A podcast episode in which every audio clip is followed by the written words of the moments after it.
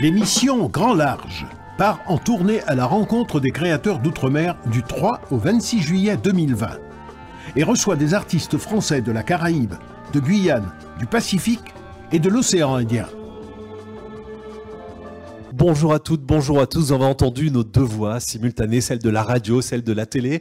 C'est le principe de ce Itoma, à la fois en son et en image. Je vous souhaite la bienvenue ici depuis euh, les bureaux du théâtre d'Outre-mer en Avignon, à Paris. Le festival d'Avignon n'aura pas lieu cette année, ni in ni off finalement, mais on a trouvé des solutions pour partager avec vous et pour vivre la programmation de ce Thomas 2020.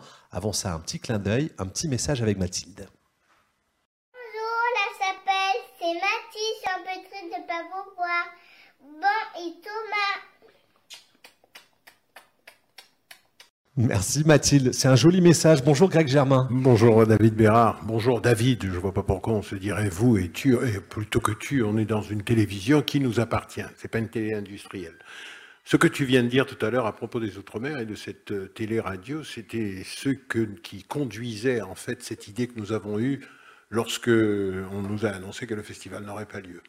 Donc il s'agissait, comme on le fait à Avignon, mais de façon numérique, de créer des univers multiples hein, à La Réunion, en Guadeloupe, en Martinique, en Guyane, Nouvelle-Calédonie, je ne vais pas citer tout le monde, créer donc des univers multiples dans un lieu commun, celui-là, et aller résolument à la rencontre des artistes et des compagnies d'outre-mer. C'est de la résilience, en fait, de se transformer de cette manière-là, d'aller rencontrer différemment des publics? Parce que nous tirons des leçons de, tous les pays d'outre-mer, qui sont des pays qui sont susceptibles d'avoir tout le temps des cyclones, des tempêtes, des tsunamis, des éruptions volcaniques.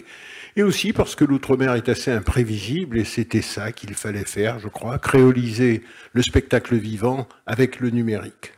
On va parler de la chapelle du Verbe incarné, qui est ce lieu 21 rue des Lys à Avignon, qui vit, qui, qui vibre pendant le festival Off d'Avignon. On va parler de l'histoire des 22 ans qui viennent de s'écouler, et puis on va baliser cette histoire. On va retrouver des témoignages, euh, des images d'archives, quelques histoires, quelques anecdotes avec Greg et des invités qui seront avec nous, tantôt en duplex depuis euh, plusieurs lieux de, cet archipel France, tantôt enregistré il y a peut-être pour certains euh, quelques années. Ce sera également l'occasion de plonger dans la programmation du théâtre d'Outre-mer de Thomas de oui, euh, cette programmation qui n'a malheureusement pas pu avoir lieu. Et comme je disais souvent, avec Marie-Pierre Bousquet, puisque les festivaliers ne peuvent pas venir à Avignon au Thomas, c'est Avignon et le Thomas qui ira aux festivaliers à travers le monde. Tout à fait réussi. Vous le verrez, un programme H24 pendant ce qui devait être la programmation de ce festival 2020. Ce sera l'occasion de suivre depuis chez vous sur votre ordinateur ou à la radio les différents rendez-vous qui sont proposés et qu'on découvrira pendant ces deux heures d'émission. Je vais saluer Laetitia Guindon qui vient de nous rejoindre. Bonjour Laetitia. Bonjour. Vous êtes artiste, vous dirigez aujourd'hui les plateaux sauvages euh, en région parisienne, mais vous êtes une des premières, en tout cas vous avez fait votre première, je crois, sur la, scène de la chapelle du Verbe incarné. Euh, c'était l'une de vos premières scènes, c'était au début de votre carrière. Ah oui, c'était vraiment le, premier spectacle que je faisais. C'était euh, Deyekas Bernarda Alba, la maison de Bernarda Alba, une adaptation euh, qu'avait fait euh, Odile Pedroléal, metteur en scène de Guyane.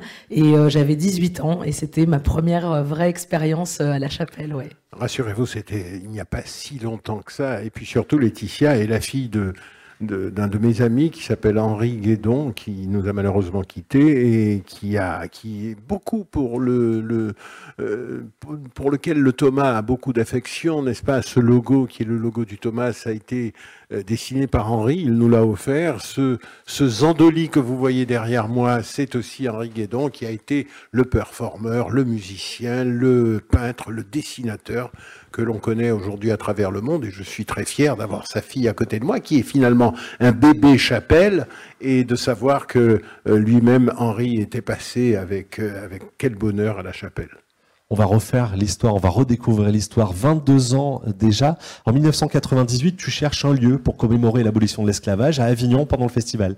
Oui, oui, euh, euh, oui, parce que je n'étais pas du tout satisfait de ce que le gouvernement de l'époque euh, avait sorti comme slogan tous nés en 1848. Je prétends, moi, que nous ne sommes pas nés avec la République, même si elle est troisième ou première ou deuxième, qu'avant il existait des gens qui ont été mis en esclavage, et cet esclavage a été aboli sous la pression aussi de ceux qui le subissaient, et nous voulions absolument montrer qu'il a existé quelque chose avant ce 1848, d'où l'idée d'aller à Avignon, de rencontrer la mère de l'époque, Marie-Josée Roac, puis de rencontrer un, conseiller municipal, Michel Chérignan, et puis de visiter quelque chose que nous devions prendre pour une année, et puis finalement nous nous sommes incrustés.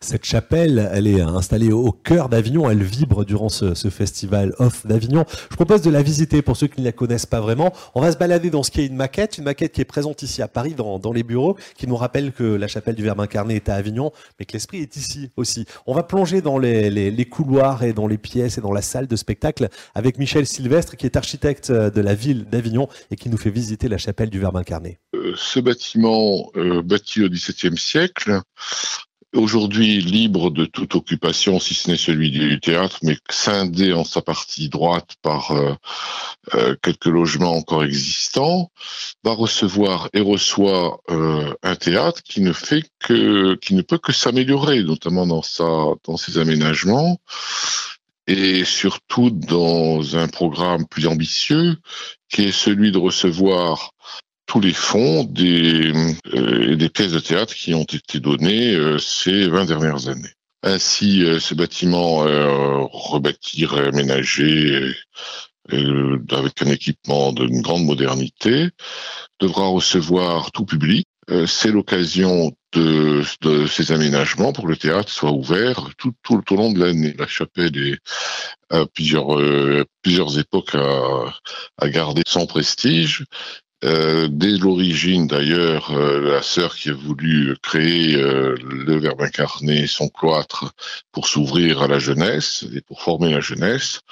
Aujourd'hui, c'est le théâtre du Verbe incarné porté par Greg Germain, qui donne une deuxième vie à cet établissement, ou une troisième vie à cet établissement, et son, son rayonnement ne peut que, comment dirais-je, grandir plonger dans l'histoire avec Michel Sylvestre, dans l'histoire de, ce, bâtiment. Oui, ce bâtiment qui a été construit, enfin pas construit, mais qui a été mis en place par Jeanne César de Mattel en 1635, et qui est donc un très vieux bâtiment qui fait partie de euh, la contre-réforme euh, à Avignon. Aujourd'hui, je, trouve que c'est intéressant qu'il puisse justement adresser parce que la chapelle du Verbe incarné, qu'est-ce que ça tente de faire? Ça tente de faire en sorte que toutes les populations de notre pays puissent se retrouver dans un endroit, qu'il puisse y avoir des imaginaires qui puissent traverser ces pays, des acteurs et des actrices qui incarnent ces imaginaires, et enfin évidemment des auteurs qui pourront parler des Outre-mer, mais aussi de la France. C'était ça, créer ce pôle, cet univers multiple dans un lieu commun. Et on pouvait avoir meilleur nom que la chapelle du Verbe incarné pour y jouer du spectacle, quelles que soient les esthétiques du spectacle vivant que l'on y joue. Euh, Laetitia, tu te souviens de ta première sur scène, de cette atmosphère peut-être particulière qu'à la salle de, de la chapelle du Verbe incarné? Ah oui, je pense que c'était. Euh, d'abord, euh, quand on joue un spectacle là-bas, on n'est on est jamais seul parce qu'il y a énormément de compagnies. Quand j'ai commencé euh, à 18 ans, c'était une effervescence euh, extraordinaire, euh, une ambiance très particulière. C'est-à-dire que c'est pas simplement ce qui se passe dans le théâtre, mais c'est aussi Greg qui faisait un chili con carne dans la rue pour les gens. C'est les, les petits verres de rhum après. Bon, autant vous dire qu'on est qu'on qu'on buvait pas mal en fait déjà à l'époque. Et puis c'est les gens, c'est la curiosité des gens, c'est le bâtiment, c'est ce site aussi qui est extraordinaire, qui a vraiment un lieu de, voilà de, patrimoine. Il y a une atmosphère, il y a toute l'équipe de la chapelle qui, qui ne s'arrête jamais. En fait, c'est vraiment une, une ruche comme ça de créativité. Donc, euh, et ça, on le retrouve euh, encore aujourd'hui, en fait, ça ne s'épuise jamais, comme Greg et Marie-Pierre, qui ne s'épuisent jamais. En revanche, le rhum, oui, parce que je m'aperçois que 100 litres de rhum qui nous sont offerts par HEC, d'ailleurs, chaque été. HSE, oui. Bah, HSE, pardon, HEC. HEC, en plus de ça, je ne connais que cet ami, José Ayotte, euh, bah, ça s'évapore finalement avant la fin du festival. C'est la chaleur, c'est la, chaleur d'Avignon du festival d'Avignon. 1998, c'est Esclave, ta première pièce sur les planches de, de la chapelle du Verbe incarné. Oui, ça n'est hélas pas ma première pièce, mais c'est vrai que c'est une, c'est un, un, livre de Patrick Chamoiseau qui sort d'ailleurs en 97 et je me dis ça serait bien d'adapter ça pour euh, cette première à la chapelle du Verbe incarné. On a quelques images pour raconter tout ça. 1998. Ah, c'est vraiment la... sous l'exil et la fièvre, les souvenirs usés et les lèvres perdues. Il avait foudroyé des perroquets, fumé des graisses de lamentin, gobé des œufs de grive il avait modifié les bateaux pour convoyer les lèvres. Il les avait achetés. Il les avait vendus. Il avait dressé les plus hauts murs de pierre, les officines de marbre et les voûtes gothiques où sommeillent des grandeurs. Il n'avait jamais C'est peut-être un des moments les, les plus émouvants de l'émission parce que tu n'avais pas revu ces images depuis. Je ne les ai jamais vues plutôt parce que je ne, je ne savais même pas que ça avait été filmé.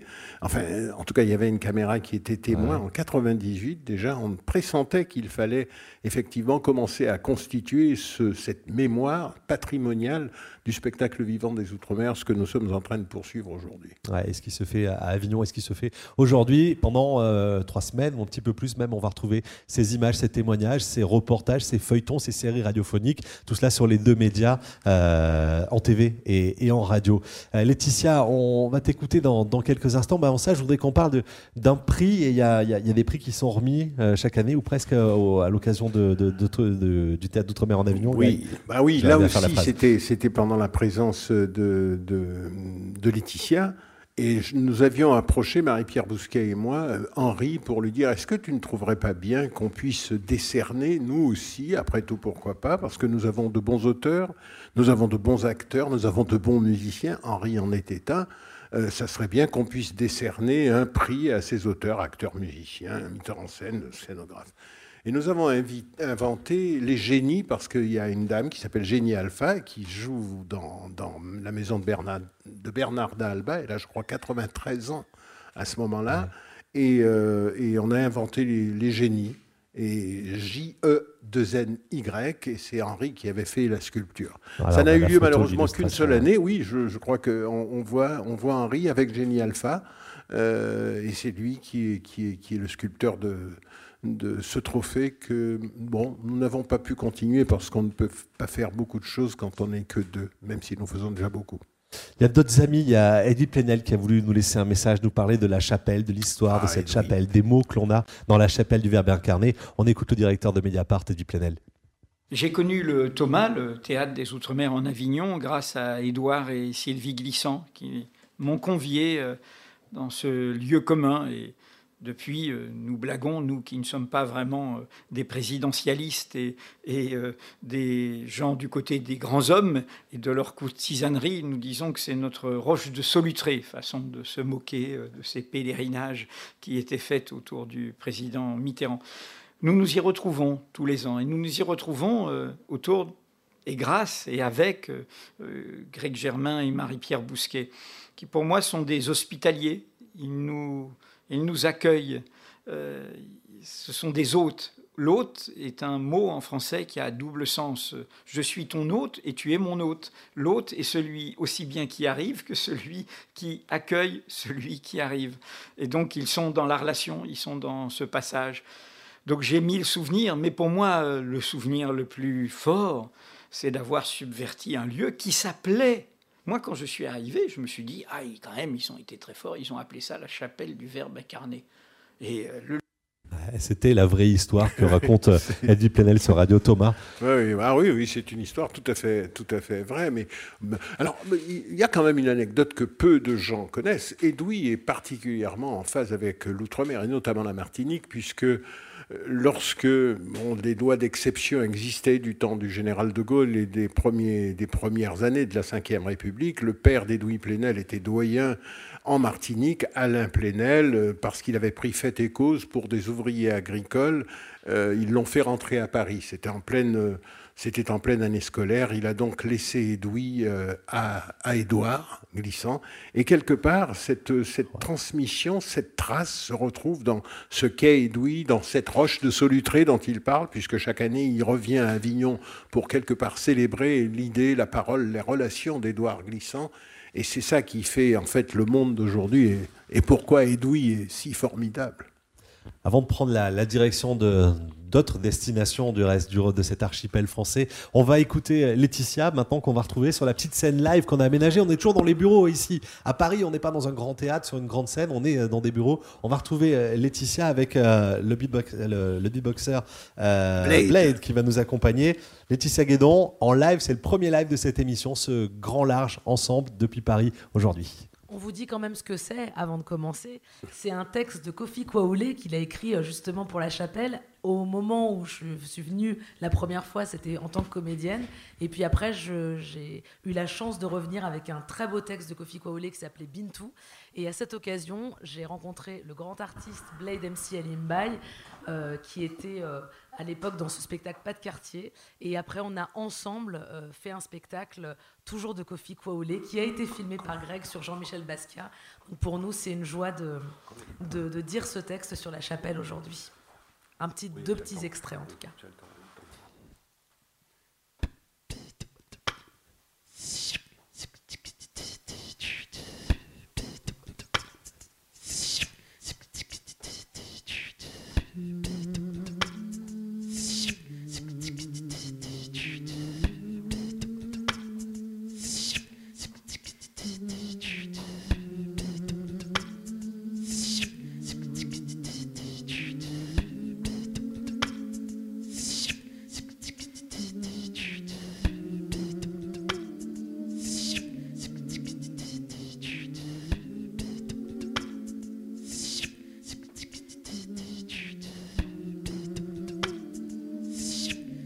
les temps changent. Je n'ai jamais été aussi heureux qu'à cet instant, là, près de toi. Ça ne marchera pas. J'aime quand tu poses ainsi ces yeux-là sur moi. Comment tu dis ça s'appelle déjà? La chapelle, euh, je sais plus quoi, incarnée. Une vraie chapelle? On leur a donné une chapelle pour en faire un théâtre? Il a fallu que je le voie pour le croire. Eh ben, dis donc, les temps changent. Ça, pour changer, ils changent bigrement les temps. Qui l'aurait cru?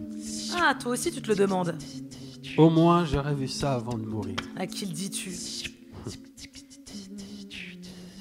Tu dis qu'on leur a donné une église pour en faire un théâtre? Et je l'ai vu de mes propres yeux. Et ça ressemble à un théâtre? Pas vraiment.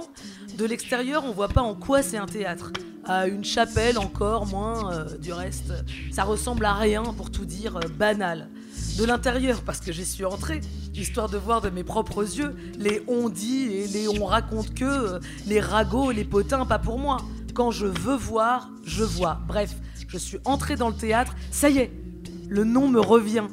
La chapelle du Verbe incarné.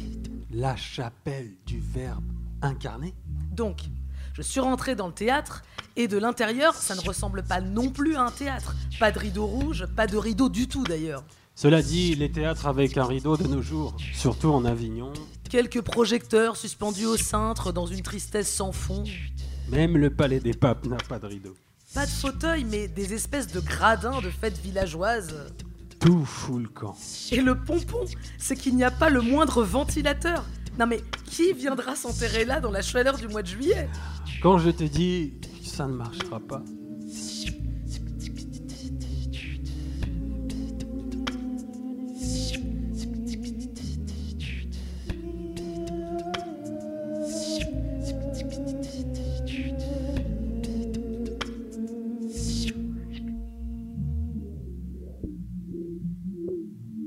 Regarde-moi.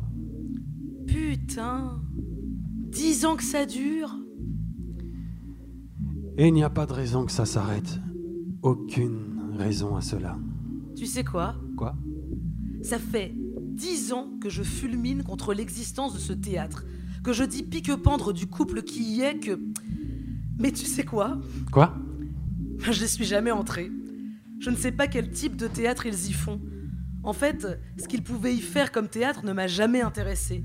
Je passais devant et je me disais, ça ne doit pas exister. Ça fait tache dans Avignon, ça dépareille. Tu vois ce que je veux dire? C'est pas à sa place, c'est pas sa place. Partout, mais pas en Avignon en plein mois de juillet, donc ça ne marchera pas. Voilà ce que je me disais à chaque fois que je passais devant. Aujourd'hui, je m'aperçois que je suis. Euh, tu sais quoi? Quoi? Passer à côté de l'essentiel, l'âme de ce lieu, c'est-à-dire le putain de théâtre qu'ils font dans cette chapelle pour que cela tienne le coup depuis dix ans. Je suppose qu'ils doivent y célébrer ceux qui ne se célèbrent plus. La première ruse de l'homme face à Dieu, le théâtre. C'est vrai que tu y es rentré, toi. Même si tu n'y as jamais rien vu non plus, au moins tu y es entré. Tu as franchi le seuil.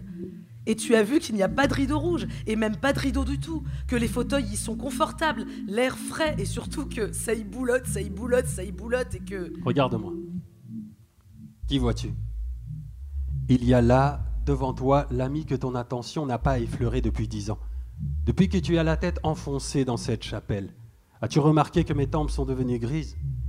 J'ai passé ces dix dernières années à côté de toi, en dehors de toi, pendant que tu installais la chapelle du Verbe incarné entre toi et moi. Non, non, ne me touche pas, ne me caresse pas du revers de l'index de mes tempes là, dans la rue, devant ce théâtre, cela m'indispose. Tu sais comment je suis. Simplement, regarde-moi. Je veux dire, parlons-nous enfin de nous de nouveau, un peu, de nouveau, enfin un peu de nous. De nous? Nous deux, toi et moi. Que faisons-nous désormais ensemble? Je t'en supplie, parlons un peu de nous avant qu'il ne fasse complètement ténèbres en moi. Aujourd'hui, je franchirai le seuil de la chapelle du Verbe incarné pour célébrer avec ces gens la première ruse de l'homme face à Dieu.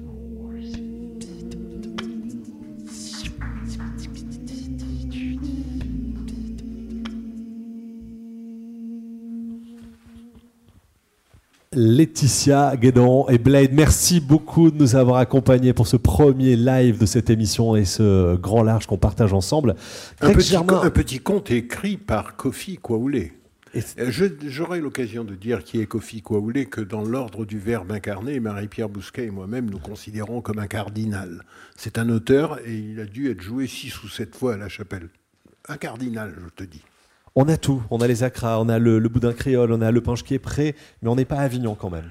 Non, on n'est pas à Avignon et je le déplore malheureusement, c'est cette satanée pandémie, euh, puisque les artistes que nous recevons, euh, il y, en a beaucoup qui étaient à Paris, qui ne peuvent pas se déplacer. Nous-mêmes, nous hésitions à cause de, des trains qui sont difficiles, moins maintenant, mais il fallait monter tout ça.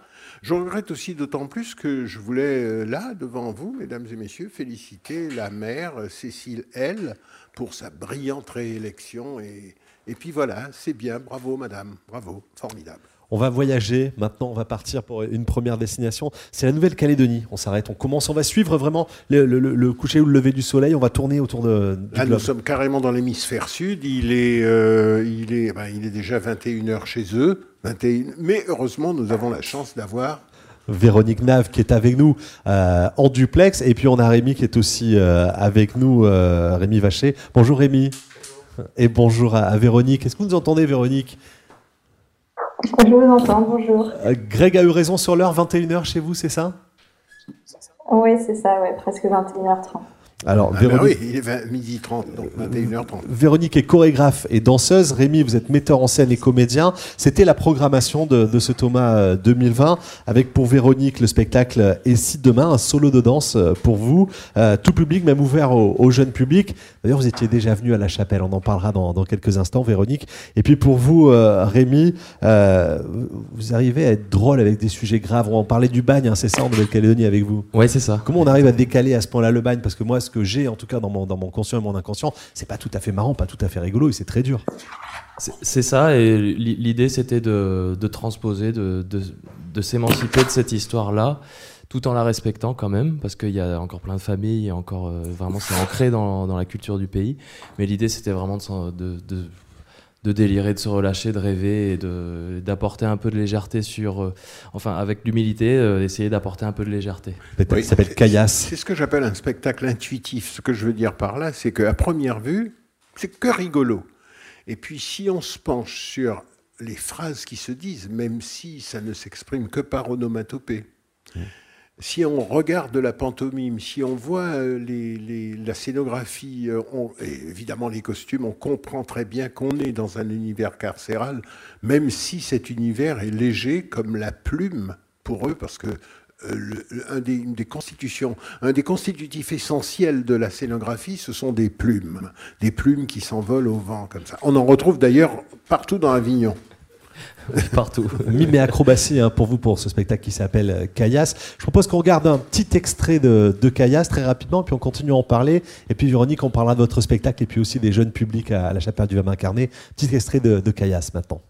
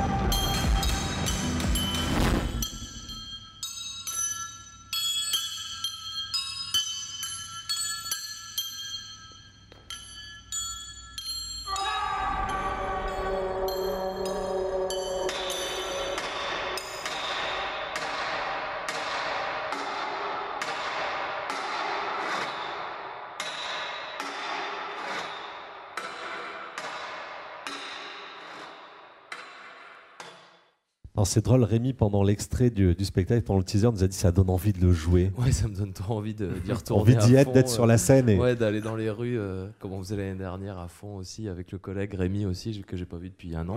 C'est l'autre Rémi, c'est ça? C'est un autre Rémi. le complice de ce, de ce duo infernal sur scène. Oui, c'est ça. Et puis c'est vrai, ça, ça, donne envie. Puis je salue aussi Alan Nog qui avait fait le teaser, qui, qui, a un beau regard et puis euh, qu'on a fait, euh, ouais, qu'on a fait un beau truc. Je suis content. Je suis content de le revoir. On l'ouvre à tous les publics, hein, ce spectacle ou pas ah, Avec des lectures différentes, Greg le disait. Ah oui, oui. Oui, oui voilà, c'est ça. Il y a vraiment de tout. Euh, vraiment ah, voilà, il y a vraiment des lectures pour tout le monde. On peut, on peut arriver et puis prendre juste un bon moment et puis euh, ou où, ça peut résonner et puis ça peut être une. et curieusement, je le disais tout à l'heure, c'est un spectacle dans lequel il n'y a pas de paroles. Il y a des mots et on les retient. C'est ça qui est extraordinaire. Goubli, on retient gloubli, l'oubli. On retient quelques onomatopées comme ça, les fameux grommelots. Les ils parlent par grommelots. Et euh, bah, les gens sortent en ressortant dans la rue, les petits, les grands, les plus âgés, les plus jeunes parlent grommelot. Ils disent, oh on avait envie de faire une. Euh, je continue par rapport à ce que tu dis. On avait envie de faire une, une langue qui, euh, qui mêlait tous les accents et, et qui mêlait aussi plein de mots, parce qu'il y a plein de langues en Nouvelle-Calédonie. Et il y a plein d'accents de toutes les communautés. On, avait envie, bon, ça a capoté parce que c'est un énorme boulot. En fait, ça serait l'objet d'une pièce entière, de rien que faire, de faire un gros melot pour avec toutes les langues et tous les accents. C'est un peu capoté, mais quand même, il y, a des, y a des petits échos, il y a des petits rendez-vous. Euh, quand tu es voilà, quand de Nouvelle-Calédonie, tu peux, hein, tu peux entendre. Un espéranto théâtral. C'est ça, voilà, c'est un grand projet quand même. c'est clair, mais c'est écrit et c'est comme ça que vous l'avez fait. Ça s'appelle Caillasse. On va revenir avec Véronique Nave qui, elle, est en Nouvelle-Calédonie. Véronique, vous êtes toujours avec nous pour, pour, dire, euh, pour parler de ce spectacle hein, qui s'appelle Et si demain, dont vous êtes la chorégraphe et la danseuse. C'est ça un spectacle qui a été créé l'année dernière. Qu'est-ce qu'on y raconte? Euh, alors c'est un pareil, c'est un spectacle sans parole et qui est, créé en interaction avec le public pour mettre en émergence la rencontre humaine. du coup, c'est plus des, temps proposés où l'artiste va vivre une rencontre avec une personne du public et à partir de là, c'est unique à chaque fois puisque chaque rencontre est différente et ça en dégage des émotions différentes à chaque fois. Il y a une façon particulière d'écrire quand on écrit aussi pour le jeune public? Alors, celui-là, je ne l'ai pas écrit à la base pour le jeune public et c'est en le jouant dans le jeune public qu'on a vu qu'il y avait une autre lisibilité aussi. Et c'est pareil, c'est un langage assez universel puisqu'il n'y a pas de parole, donc chacun peut avoir son degré de lecture. Euh, une, succession d'images très poétiques et euh, on est beaucoup du coup dans la, dans communion verbale. Le lion du spectacle et ce travail sur les symboliques des mains. Donc euh, c'est très imagé et du coup même les enfants peuvent, peuvent se raconter une histoire dans ce spectacle. Greg Germain, la chapelle du Verbe incarné est ouverte aux enfants et à tous les publics. Ça a toujours été le cas hein, depuis 22 ans. Oui, même si je déplore avec Marie-Pierre que nous n'ayons pas assez de pièces pour enfants ou beaucoup de pièces pour enfants. Il faut dire que la chapelle n'est pas extensible, la journée non plus, et que le matin est souvent réservé à un espace de parole, de conférence, de débat, parce que l'outre-mer a beaucoup de choses à raconter. On va regarder ces enfants. Ils viennent. Alors, on était en 2018, des enfants guadeloupéens qui sont venus à la chapelle que vous aviez invité. On va voir comment ils se sont emparés de l'espace, Greg. Oui, ils étaient venus voir une pièce coréenne. Coréo-guadeloupéenne. Et sur la scène, il y a un élément très important que vous allez voir tout de suite c'est qu'il y a une espèce de gros, gros, gros, gros, gros sac si on veut euh, faire évoluer les, enfants, il faut euh, sortir des murs de l'école, il faut travailler autrement, en leur apportant euh, quelque chose qui va les toucher et qui va faire briller leurs yeux. Et on a fait un long voyage pour venir ici au Festival d'Avignon et ça nous a fait très plaisir de partager et ils ont vu, ils ont partagé tout ça et ils se sont régalés à tous ces enfants qui étaient à la chapelle. Ça aussi, c'est la vie. Hein. Il, y a, de la vie dans ces images, oui, dans ces parce rencontres. Que je, pense que c'est nécessaire pour le, notre, notre population, notre nation, le peuple français, de s'appuyer vraiment sur la chance que constitue pour tous les Français la, la, richesse, la diversité, les singularités de chacun des peuples, chacune des langues des Outre-mer, parce que c'est ce qui véritablement constitue la France d'aujourd'hui, et comme je le dis souvent, pas seulement le, petit pays qui se trouve au bout de l'Europe, le petit hexagone, quelle quelle qu'a été sa grandeur. Rémi, vous repartez sur, sur les planches quand, sur les scènes quand? À partir de septembre, quand les théâtres réouvrent, on a un petit peu euh, justement hérité de Avignon l'année dernière. Euh, on a eu la chance d'avoir quelques dates. Il y en a pas mal qui se, qui se sont annulés cet été. Et puis bon, bah voilà, mais on repart, en, on repart en, septembre. Voilà. Repartir au combat. À fond. Ouais, il, a, très très très envie. Véronique, c'est la même chose pour vous il y, a, il y a cette envie, cette envie d'être euh, sur le, sur le tapis de danse? Bah, Nous, on a eu la ah, chance de, de, pouvoir reprendre là, là, il y a depuis 15 jours. Waouh et du coup, c'était ouais, assez incroyable de pouvoir remonter sur scène, de quelque part de lâcher et surtout de pouvoir euh, repartager avec le public euh, un maximum d'émotions. Euh, c'est assez fort. Merci d'être venu dans, dans, ce grand large. Véronique, je vous souhaite une très très bonne soirée. Il fait quel temps à Nouméa, Véronique? Alors, on va dire que la journée, le soleil est présent, mais on rentre dans l'hiver. Et c'est vrai. nous, on a froid le matin et le soir. Après, sur nous, on vous dit les températures, vous ne croirez pas, mais. Oui, parce qu'il faut, savoir... oui, parce qu'il faut savoir que la Nouvelle-Calédonie, c'est dans l'hémisphère sud et que maintenant, nous allons vers l'hiver. ils sont dans l'hiver, oui. Alors que nous, sommes ils sont en plein hiver, pardon. Au cœur de l'été, ici. Pas le même hiver. À, Paris, à Avignon. Merci beaucoup, Véronique. À très bientôt. Merci, Véro. Au revoir et puis bonne soirée à vous. Euh, Rémi, on vous souhaite de reprendre très très vite la route. Merci. Et puis de voir Kayas à Avignon euh, bientôt. J'espère aussi, oui. Dans le cadre de la programmation du théâtre de 21 cette fois. Hein. Voilà, c'est ça. merci, salut Rémi, merci beaucoup.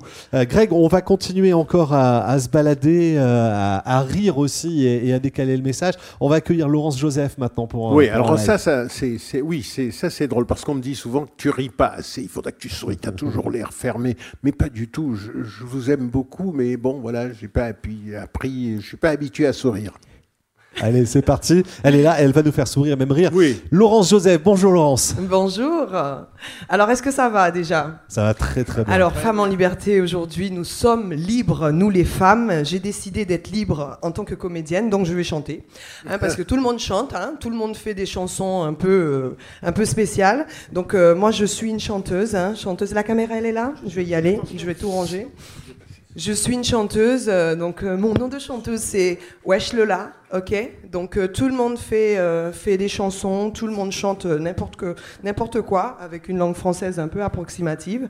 Alors moi j'ai décidé de chanter. Caméraman, filme-moi, prends-moi bien là. Voilà, comme ça. Montre bien le ventre plat parce que j'ai souffert pour ça. Montre-le bien. Voilà, zoom. Voilà, voilà. Alors derrière la caméra, les gens, vous êtes là. J'espère que vous êtes là. Moi, je, je voulais montrer que ouais, c'est pas très complexe d'écrire un texte pour les chanteuses. Hein. Euh, J'en vois ça pour certaines chanteuses qui, font des chansons, on ne comprend pas tout. Donc euh, voilà, donc euh, c'est parti. One, two, test, test one, test, one, two. Oreillette? Il n'y a pas d'oreillette. Il n'y a pas d'oreillette. Ah, il n'y a pas d'oreillette, d'accord. Un, deux. Tu me vois là? Tu zoomes? Tu zoomes, mais bien le ventre. Voilà, comme ça. Allez, c'est parti. On tape, on tape, on tape. Ouais, c'est le classique. On est obligé de faire ça parce que sinon. Euh, Excusez-moi, j'ai pas l'habitude de chanter, alors je sais pas s'il faut m'asseoir, s'il faut me lever, s'il faut euh, mettre le micro comme ça. Peut-être je devrais faire ça comme ça. Ouais. Excusez-moi, pardon. Ça, c'est la fille qui sait pas vraiment chanter, qui a besoin de prendre du temps pour, pour couillonner les gens. Alors, tac, je m'assois. C'est parti. C'est pas complexe. Allez, c'est parti. C'est pour toi. Je suis bien placé là? Je, vais chanter, je, vais, chanter à capella, hein, ok? Pella, c'est une copine. Allez, c'est parti. Pour ceux qui ont compris la vanne, vous avez une semaine. Placement, c'est bon? Ok, je suis là. Ok, c'est bon. Je me lève matin et je me dis que je peux chanter. Yeah. Je suis un peu grippé, mais je me laisse tenter. Mais chanter quoi Pour qui Pour vous Et pourquoi Il faudrait mieux que ça rime. Alors je vais dire awa awa Côté parole, pas grand chose, il vaudrait mieux que je fasse une pause. Et pourtant, pourtant, pourtant, c'est pas complexe d'écrire un texte. Pas besoin de sexe ni d'histoire d'ex. Des mots qui riment feront l'affaire. Et ta sœur aussi pourrait aussi le faire. C'est pas complexe d'écrire un texte. D'écrire un texte. Pas besoin de sexe ni d'histoire d'ex. Des mots qui riment feront l'affaire et ta mère aussi pourrait aussi le faire. Oh, tum, tum. Alors par contre, je, je, comme j'ai pas de cheveux, ça rend pas bien par rapport parce que j'ai pas de lace. Normalement, j'ai une lace et ça fait ça. Donc euh, voilà. Donc euh, alors pour les outre-mer rapidement, je voulais faire un petit message euh, en créole hein, avec un petit zouk que, je connais depuis très longtemps que je le chante. Ça s'appelle Timal. On tape. Il n'y a personne qui tape. Timal tout ça qui qu'arrive nous, rive nous, c'est l'amour. Timal en pas, t'es quoi, t'es quoi, on vous. Timal en laisser tomber, tomber, et pas ni nous. Mais Timal quand y'en l'empé, pas, pé, pas arrêter sans vous. Ou qu'a fait moi rire, on veut plaire, plaire, yeah. Hey, hey, depuis où là, soleil qu'a clairé, clairé, yeah. Oh, donc là, c'est là les vibes. Oh, oh, oh. Bon, mais ça, c'est pour toutes les chanteuses de Zouk. Si vous voulez faire un featuring, je suis là. OK? Bon, ben vo- voilà, je, voilà. je chante. Bisous, maman. Merci et bravo. Bisous. Laurence Bisous. Joseph. Je voulais dire aussi à la dame qui devait me de- redonner le tupperware. Si, si vous pouvez me le redonner ces prochains jours parce que j'ai besoin. Voilà, bisous. À bientôt. Merci. Merci Laurence, merci beaucoup. Ouais, je, je peux rester encore si vous, si Non, vous avec voulez, plaisir, hein, moi, restez, je- restez, pas- restez. J'ai pas l'habitude tout le temps d'être à la télé, donc je profite. Hein, euh, attendez, il faut parler de plein de choses. Hein. Restez. ouais, je, je me présente pour 2022. Allez, bisous. Restez parce que c'est un plaisir d'avoir votre énergie, votre sourire ici Ah sur, ben, euh, sur le plateau. merci beaucoup, Euh, merci. beaucoup à vous.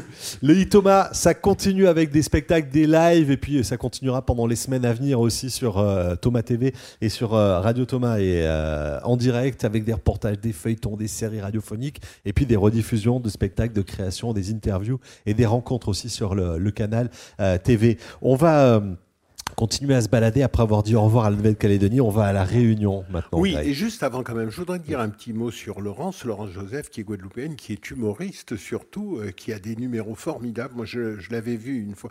C'est un vrai frégoli, cette jeune femme. Elle peut se transformer en grand-mère, en jeune homme, en petit rasta. Le rasta, c'est le mec à longue locks qui, qui, qui a dans les rues de Pointe-à-Pitre, et aussi en très jolie jeune femme. Et puis, vous avez vu, elle est fière de son corps mince, et elle a raison. On va, je le disais, à la réunion maintenant, après ce- ces petites considérations euh, de, de grec, philosophique et, et physique. Euh, retrouver Lolita Manga qui est avec nous. Bonjour Lolita. Bonjour. En duplex avec Bonjour nous depuis, euh, depuis la Réunion. Vous êtes là pour échanger avec nous autour de votre pièce qui s'appelle Des Ravines, qui était dans la programmation aussi de- de- du théâtre d'Outre-mer en Avignon de, de cet été. Et puis, salut Sylvie Chalaï qui vient de nous rejoindre. Bonjour Sylvie. Bonjour. Euh, vous Bonjour, êtes euh, chercheur Bonjour. et professeur à la Sorbonne. Vous connaissez bien la chapelle euh, du Verbe incarné. Euh, on va commencer avec un petit extrait. On va faire l'inverse de ce qu'on a fait tout à l'heure. Petit extrait Lolita Manga de, de Des Ravines. Et puis on échange après autour du spectacle. Des Ravines. La mer pour nous n'est qu'un immense tapis, une immense route. Nous ne voulons pas de masque pour regarder sous l'eau, car le fond de l'océan, c'est l'angoisse. Larguer, border, souquer, la moque de la mer, ne nous reste que ces mots de marine. Je n'aime pas la mer non plus, je préfère les rivières. Je préfère les monstres des ravines aux bébêtes des océans. Mais un jour, il faut bien descendre des montagnes et retourner à la source. Longtemps l'argent n'existait pas, on troquait. Mais ceux qui n'avaient rien à échanger ont inventé les coris. C'est comme ça qu'a commencé le sang dans la mer. Il y a un mythe qui raconte cette histoire. Longtemps, Moun te habite dans le chemin cré, n'avait pas un tioc pour marchander. Moun te habite dans le chemin cré, la fait gros lèvres, la prend gros cœur, la pas pillé en guêpe si grand chemin. Ceux qui n'avaient rien à échanger ont traversé les forêts. Ceux qui n'avaient rien à échanger ont traversé les plaines. Moun te habite dans le chemin cré, la chasse de Moun, la rapté. Et puis ça, la tire les hommes jusqu'à la mer. De Moun y habite dans le chemin cré, la parque les hommes dans le pirogue, la ligote zot pied, zot main, la mettre la corde dans zot rein, la amarre zot ensemble le roche. Et puis ça, la jette zot corde dans le pli la mer. Ils ont traîné ces hommes vers la mer, puis ils ont ligoté les mains, les pieds, puis ont attaché des pierres à leur cou. Ils ont descendu ces hommes dans l'eau, l'eau de la mer. Puis, après quelques heures, on a remonté les corps remplis de coris. On a cueilli les coquillages, puis on a rejeté ces hommes dans l'eau, un peu plus loin. Et on a encore cueilli les coquillages, et on lançait et relançait les noyés à la mer, et les corps des noyés se décomposaient. C'étaient les hommes filets. C'est comme ça que l'esclavage a commencé. Voilà, extrait de cette pièce euh, qu'on devait jouer, qu'on devait découvrir à Avignon, mais qu'on découvrira, hein, Greg. Oui, oui, absolument. Et moi, c'est une pièce que je trouve formidable. C'est surtout le travail que fait euh, Lolita Manga à La Réunion. euh, on va dire, on a dit hein, à la radio ce qu'elle était, ce qu'elle faisait, les prix qu'elle avait eus, etc. Mais ce travail est particulièrement constitutif parce que c'est un travail de recherche au sein même de La Réunion. Trouver son histoire, la raconter résolument au reste du monde, parce que même si votre histoire vous appartient, je crois qu'elle est universelle. Et c'est ce que, que Lolita tâche de faire, et c'est ce que ravine dans la série du marronnage, la thématique qu'a presque inventé Sylvie Chalaille pour les douze thématiques que nous aurons euh, euh, pendant ce, pendant ce e-Thomas. Euh, cette thématique du marronnage est extrêmement importante avec des ravines. On fait un point de pédagogie. C'est quoi le marronnage, Sylvie? Alors, bon, le marronnage, c'est une histoire longue et ancienne, mais pour le dire vite, c'est le moment où les esclaves euh, quittent la plantation, hein, décident euh, en fait de, de s'arracher justement à la condition euh, qui est la leur en tant qu'aliénés, euh, souffrants aussi. Euh, ben, ils préfèrent s'enfoncer dans la forêt. Ils vont ça- loin pour plus être pris et pour, pour être cachés. Et loin. et c'est- bah, c'est surtout que le risque, c'est d'être repris de toute façon. Donc, euh, le marronnage, c'est ça. On appelle cela le grand marronnage. Le fuir dans la forêt, fuir dans les mornes, euh, fuir de l'autre côté euh, du fleuve. Mais en réalité, il y avait toutes sortes de petits marronnages sur la plantation. Et notamment euh, donc des, marronnages qui relèvent du fait de construire euh, des masques, des simulations, toutes sortes de moyens de finalement contrer le, le maître euh, à son nez et à sa barbe. Lolita, Pardon, juste encore une Greg. chose, pardon, Lolita. Hein pardon, oui, il faut que je. bon, oui. Et donc, euh, et donc euh, le marronnage a commencé aussi depuis le ventre du vaisseau négrier. Il ne faut pas oublier que les esclaves, quelle que soit la façon dont ils étaient parqués, en tout cas, ça n'était pas un voyage euh, très confortable, devaient chaque soir monter sur le pont pour euh, respirer un peu d'air du grand large, comme dit Chamoiseau. Mais il y en a qui profitaient pour marronner définitivement en se jetant à la mer, ou en avalant leur langue, ou en se jetant contre l'épée d'un capitaine en sachant qu'ils allaient mourir. Ce premier marronnage a commencé là. Le deuxième aussi a été aussi souvent lorsque les vaisseaux anglais donnaient la chasse aux vaisseaux négriers, euh, ben, qu'il fallait pour les marins, pour ne pas se laisser surprendre, comme on fait de la contrebande, jeter par-dessus bord ces esclaves-là. Glissant dit quelque chose de très formidable. Sylvie parle de, de la trace, Sylvie parle du marronnage. C'est aussi cette trace qui est, de, qui est faite de, de, de crânes de ceux qui sont partis des côtes d'Afrique pour arriver aux côtes d'Amérique, du Nord, du Sud euh, et des Antilles, évidemment. Et c'est ça qui jalonne un petit peu cet espace qu'a décrit, euh, euh, euh, qu'a décrit Henri. Henri. Guédon avec son lézard qui, qui traverse comme ça le monde. C'est toutes ces histoires-là, le marronnage. Pardon, c'est une grande digression. Excuse-moi, Lolita. Lolita, les, les- les acteurs, la troupe de, de votre spectacle, ils sont à la fois malades, ils sont docteurs, ils sont tous accoucheurs aussi de, de cette histoire? Oui, alors euh, nous, on est partis pendant trois ans, effectivement, on a fait une grande plon- plongée dans le marronnage et dans les traces qu'on le- qu'on retrouve aujourd'hui de ce marronnage dans la société contemporaine réunionnaise. Euh, donc, comme euh, j'ai pas appris l'histoire de mon île, j'ai eu envie de la raconter à partir du corps de ses habitants, euh, la mémoire de la terre, la mémoire de la peau. Euh, on dit que les traumatismes et les non-dits qui ont été vécus par les ancêtres se, se répercutent aujourd'hui sur nous. Donc tous ces mots du passé qui sont tatoués en nous et qui prennent euh, dans l'océan Indien euh, la forme de syndromes euh, qui sont uniquement présents dans l'océan Indien d'ailleurs, qui portent de très jolis noms. Le syndrome de la tête vide, le syndrome de Ravine, l'Arsène Bourbon, les enfants de la Lune, etc. Donc, des ravines parlent de ça, de, de ces traces-là et de comment ensemble on se soigne de ça. C'est une guérison ouais, qu'on cherche là pour, pour les, les comédiens et pour les, les acteurs et ceux qui les incarnent. Ah oui, non, mais c'est ce que je dis, hein, toujours. C'est c'est la- c'est ça que, à la chapelle du Verbe incarné, c'est d'abord ça que ça essaie de faire, c'est-à-dire d'habituer les Français de l'Hexagone aux imaginaires et aux couleurs multiples euh, des peuples qui font l'archipel France, n'est-ce pas, que ce- qu'ils soient en Amérique du Sud, en, en océan Indien, etc. Et surtout apprendre des histoires qui font la singularité de nos départements et territoires. Sylvie Chalaï, comment est née la relation avec le, le théâtre d'outre-mer en Avignon, avec cette chapelle du Verbe incarné, où vous êtes chaque année, où vous venez, où vous intervenez du reste aussi? Eh bien, quand euh, Greg Germain a lancé la chapelle du Verbe incarné, moi j'avais l'habitude déjà de, de venir au Festival d'Avignon. Et c'est vrai que c'était l'occasion au Festival d'Avignon déjà de, de rencontrer euh, ce que j'appelle en fait l'autre théâtre et non pas le théâtre de l'autre, aller vers euh, justement d'autres formes de, pratiques artistiques. Et c'était le moyen de rencontrer finalement des théâtres d'Afrique, des théâtres de l'île de la Réunion, des théâtres également de la, donc, euh, de la Caraïbe, tout simplement, mais de manière très homéopathique. Et puis voilà que donc euh, arrive le projet euh, de la Le projet chapelle. de du- Thomas, c'est à plus forte dose. ouais, là. eh bien, c'est surtout euh, un espace où tout d'un coup, il y avait la possibilité de, de se rencontrer, d'être euh, dans l'échange.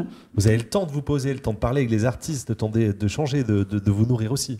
L'idée, c'était surtout aussi de, de faire en sorte de, de mettre euh, sur un piédestal, d'une certaine manière, les œuvres et de les analyser, de s'y confronter, d'en faire des objets euh, d'analyse artistique et non pas seulement des objets sociologiques. Parce que vous savez que euh, les arts, justement, et le théâtre en particulier des Outre-mer, est souvent récupéré comme un élément exotique, comme dans le théâtre euh, aujourd'hui encore. hein.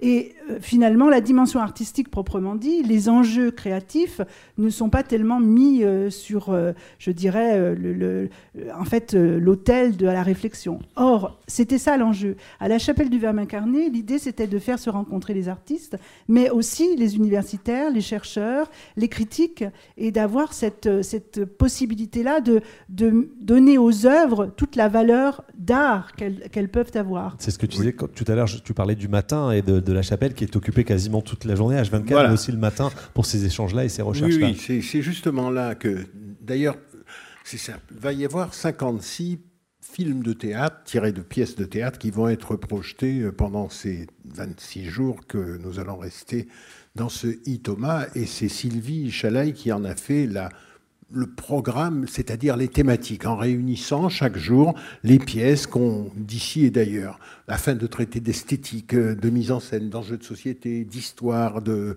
dramaturgie et de scénographie aussi, ce qu'on ne regarde jamais, euh, Sylvie vient de le dire, dans les pièces d'outre-mer. Pour avoir lu euh, souvent et beaucoup les rapports d'inspecteurs de la culture en France, je dois dire que tu as parfaitement raison. C'est d'abord l'exotisme qui prime, jamais l'analyse. Et surtout qu'on invente aussi de nouveaux exotismes. On, on connaît bien sûr euh, l'exotisme doudouiste, on va dire, mais on en invente d'autres. Euh, tout ce qui a trait notamment, par exemple, aux cultures hip-hop, eh bien, euh, et qui sont très présentes forcément dans les créations des Outre-mer, ça devient l'expression des banlieues, l'expression d'une autre, d'une altérité que on se fabrique évidemment. Et pour moi, il faut au contraire mettre un projecteur sur un autre théâtre, une autre façon de faire du théâtre, une autre façon de raconter des histoires, d'autres points de vue. C'est ce qu'apporte effectivement le festival de la chapelle du Verbe incarné. Oui, mais Sylvie, euh, moi, ce que je dois dire, c'est quand même ce que j'ai trouvé dans le off. Moi, je prétends qu'on ne fait pas du théâtre en Nouvelle-Calédonie comme on en fait à La Réunion parce qu'on ne raconte pas les mêmes histoires. On n'a pas les mêmes imaginaires, ou comme on le fait en Guyane, en Guadeloupe, en Martinique, ou à Saint-Pierre-et-Miquelon, par exemple, où c'est des outre-mer, et d'ailleurs, ils sont très étonnés à chaque fois qu'on leur demande s'ils savent danser le zouk. Les gens de Saint-Pierre-et-Miquelon, c'est pour dire. Pour en revenir à ce que Sylvie euh, disait tout à l'heure, le festival off lui-même, c'est cela. Le Festival Off, les Bretons voient ce que font les, Norm- les, les Alsaciens et les Alsaciens, échange, ouais. ce que font euh, les gens du Sud.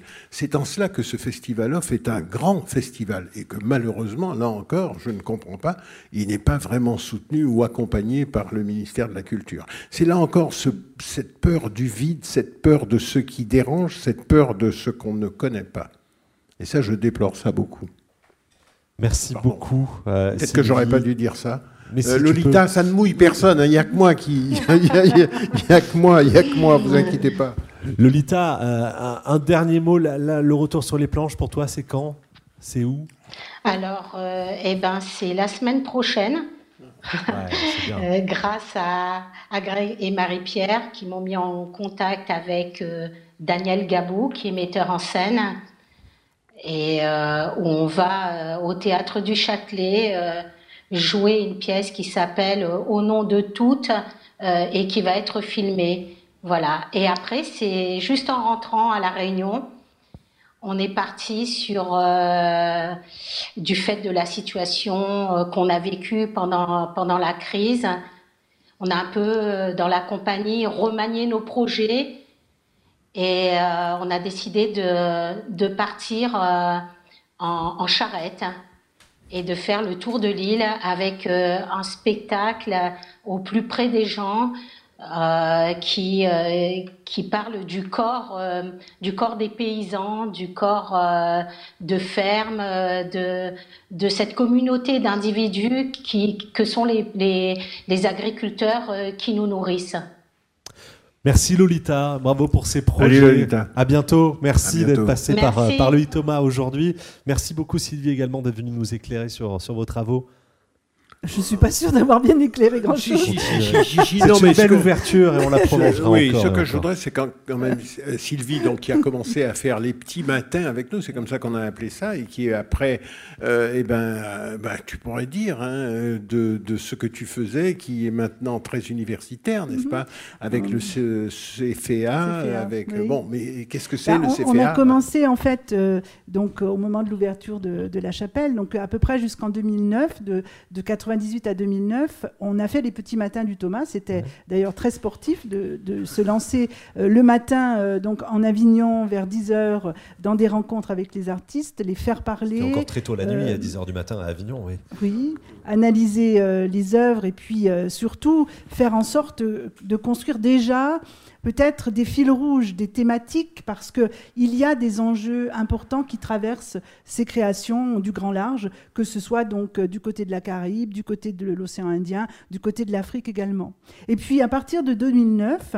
Eh bien là, on a, on est passé, on a passé un braquet supérieur et on a créé effectivement les universités d'été pour euh, cet enjeu-là, qui était aussi de faire en sorte que les théâtres de la Caraïbe rencontrent les théâtres du Pacifique, qu'ils rencontrent euh, également les créateurs d'Afrique, qu'il y ait euh, en quelque sorte une triangularité, un réseau en quelque sorte de création, de sensibilité, et aussi que des chercheurs du monde entier, des quatre coins du monde, puissent aussi se rencontrer en Avignon autour euh, de conférences, de communication, et puis bien entendu euh, également puissent voir des spectacles et les commenter ensemble. Donc c'était ça les C'est universités. ce forum qui est, le théâtre d'outre-mer en Avignon et tous ces, tous ces messages qui, qui rayonnent. Merci beaucoup. Sylvie, Merci. à vous pour ce travail. Et puis on vous retrouve régulièrement sur Radio Thomas et sur euh, Thomas TV. Euh, Greg. Donc, au revoir alors. Ah bah ouais, non, non, non, vous pouvez rester parce qu'on va regarder et on va écouter avec bonheur Florence Napri maintenant. C'est un extrait d'un spectacle euh, programmé cet été au Théâtre d'Outre-mer en Avignon qui s'appelle Dans la peau de Mano. Eh oui, et qui on va pas partir pu. pour la Guadeloupe, on fait un petit, Allez, un petit voyage avec Florence Napri qu'on retrouvera ensuite pour parler du spectacle. Florence, c'est à toi. C'est moi qui belle mori, moi toujours si bio. C'est moi qui belle mori, mais moi papa couteau. C'est moi qui belle mori, non, moi papa couteau. Si moi paie en bitin, aïe, c'est l'engaillot. Vitriol qu'a brûlé, langay yo plus mauvais. La Sénéca chouillé, langay yo plus mauvais. Langay yo, langay. Trahi par un bobo pour la vie éternelle. Huit ans couteau blessé, avait un bon longan. Avait un doigt à dents, bobo la ka passé. Quand langay yo blessé, mettre longan si longan. La veille en l'océan, bobo pas ka passer. La la la la la la, les de la de la la. C'est moi qui belle mori, non, moi pas couteau. Si moi paix en bitin, aïe, chasse l'angayo. L'angayo qu'a blessé.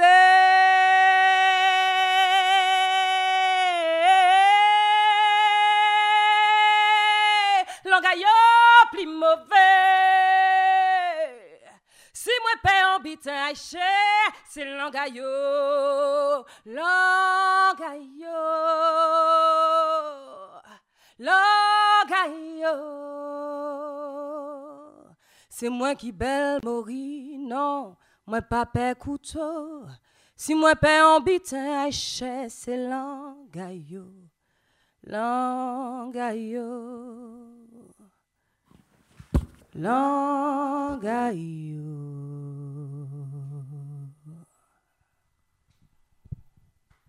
Merci beaucoup. Florence Napri en live, on vous retrouvera tout à l'heure. Florence, on parlera euh, spectacle, programmation euh, un petit peu plus tard euh, en Guadeloupe évidemment. Greg, nouvelle destination maintenant. Nous partons pour la Guyane. Ah, tu la me suis Guyane, Allez. Kourou, la Guyane, Saint-Laurent-du-Maroni, Cayenne, enfin, toute cette grande destination. Ben, avec plaisir. On va voir ce qu'on découvre en Guyane. Marie-Pierre Bousquet est avec nous. Bonjour Marie-Pierre. On parle depuis tout à l'heure de Marie-Pierre Bousquet, qui Greg Germain et Marie-Pierre Bousquet ont fait euh, le Thomas, Marie-Pierre euh, Bousquet et Greg Germain ont fait des captations, Marie-Pierre et, Greg- ont produit, etc. Mais voilà, maintenant vous avez à l'image Marie-Pierre et vous connaissez enfin euh, Marie-Pierre pour ceux qui ne la connaissaient pas. On va retrouver avec nous en direct depuis la Guyane Odile Pedroléal. Bonjour Odile. Bonjour, bonjour. Et merci de nous rejoindre dans ce e-Thomas. Euh, Véronique Poloma est certainement avec nous aussi. Bonjour Véronique. Ah, c'est un double en PEX. Ah, normalement, on devrait être avec Véronique, qui est la directrice des programmes de France O. Ah, Bonjour Véronique. voilà. Oh, qu'est-ce que c'est beau. On a, on a tout le monde. Ah, On t'entend très très très très bien. On parlera de la mémoire dans quelques instants et de, de- de cette idée, cette jolie idée de capter des pièces de théâtre et puis de garder ce- cette mémoire et ces traces. Euh, avant ça, Odile, je voudrais revenir avec vous. Vous êtes dramaturge, vous êtes metteur en scène euh, d'un spectacle et actrice également euh, du spectacle Bernada Alba from Yana. C'est un spectacle qui a déjà été joué il y a quelques années dans une première version. C'était en 2003, je crois, à la chapelle du Verbe incarné. Euh, tu as tout à fait bon, à ceci près qu'en 2003, c'était Dayakaz Bernarda Alba, et qui, 20 ans après, et devient Bernarda Alba Voilà. from Yana de Guyane, avec euh, une grande partie de la même distribution, euh, la même scénographie, etc. Et c'est par contre, les temps ont changé, et Odile a amené ça dans la nouvelle mise en scène. Bah oui, évidemment, on est en, en 2020. Je vous propose de regarder quelques images avec un clin d'œil à Laetitia Guédon qui était dans la distribution de Im- 2003. image de 2003. Ouais, image Et, de et à 2003. Jenny Alpha. On oublie ainsi ce qui nous ronge. Qu'est-ce que tu as donc à oublier Taisez-vous, taisez-vous. Ouvrez portes et fenêtres, vous qui vivez au hameau. Le coupeur de canne veut des roses à son chapeau.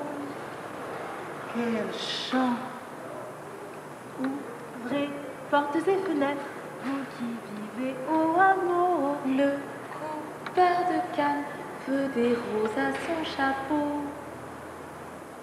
Et maintenant, il tourne au coin de la rue. Allons les voir par la fenêtre de ma chambre. Attention, tout juste en privaillé. Il est bien capable d'ouvrir les poings qui nous derrière.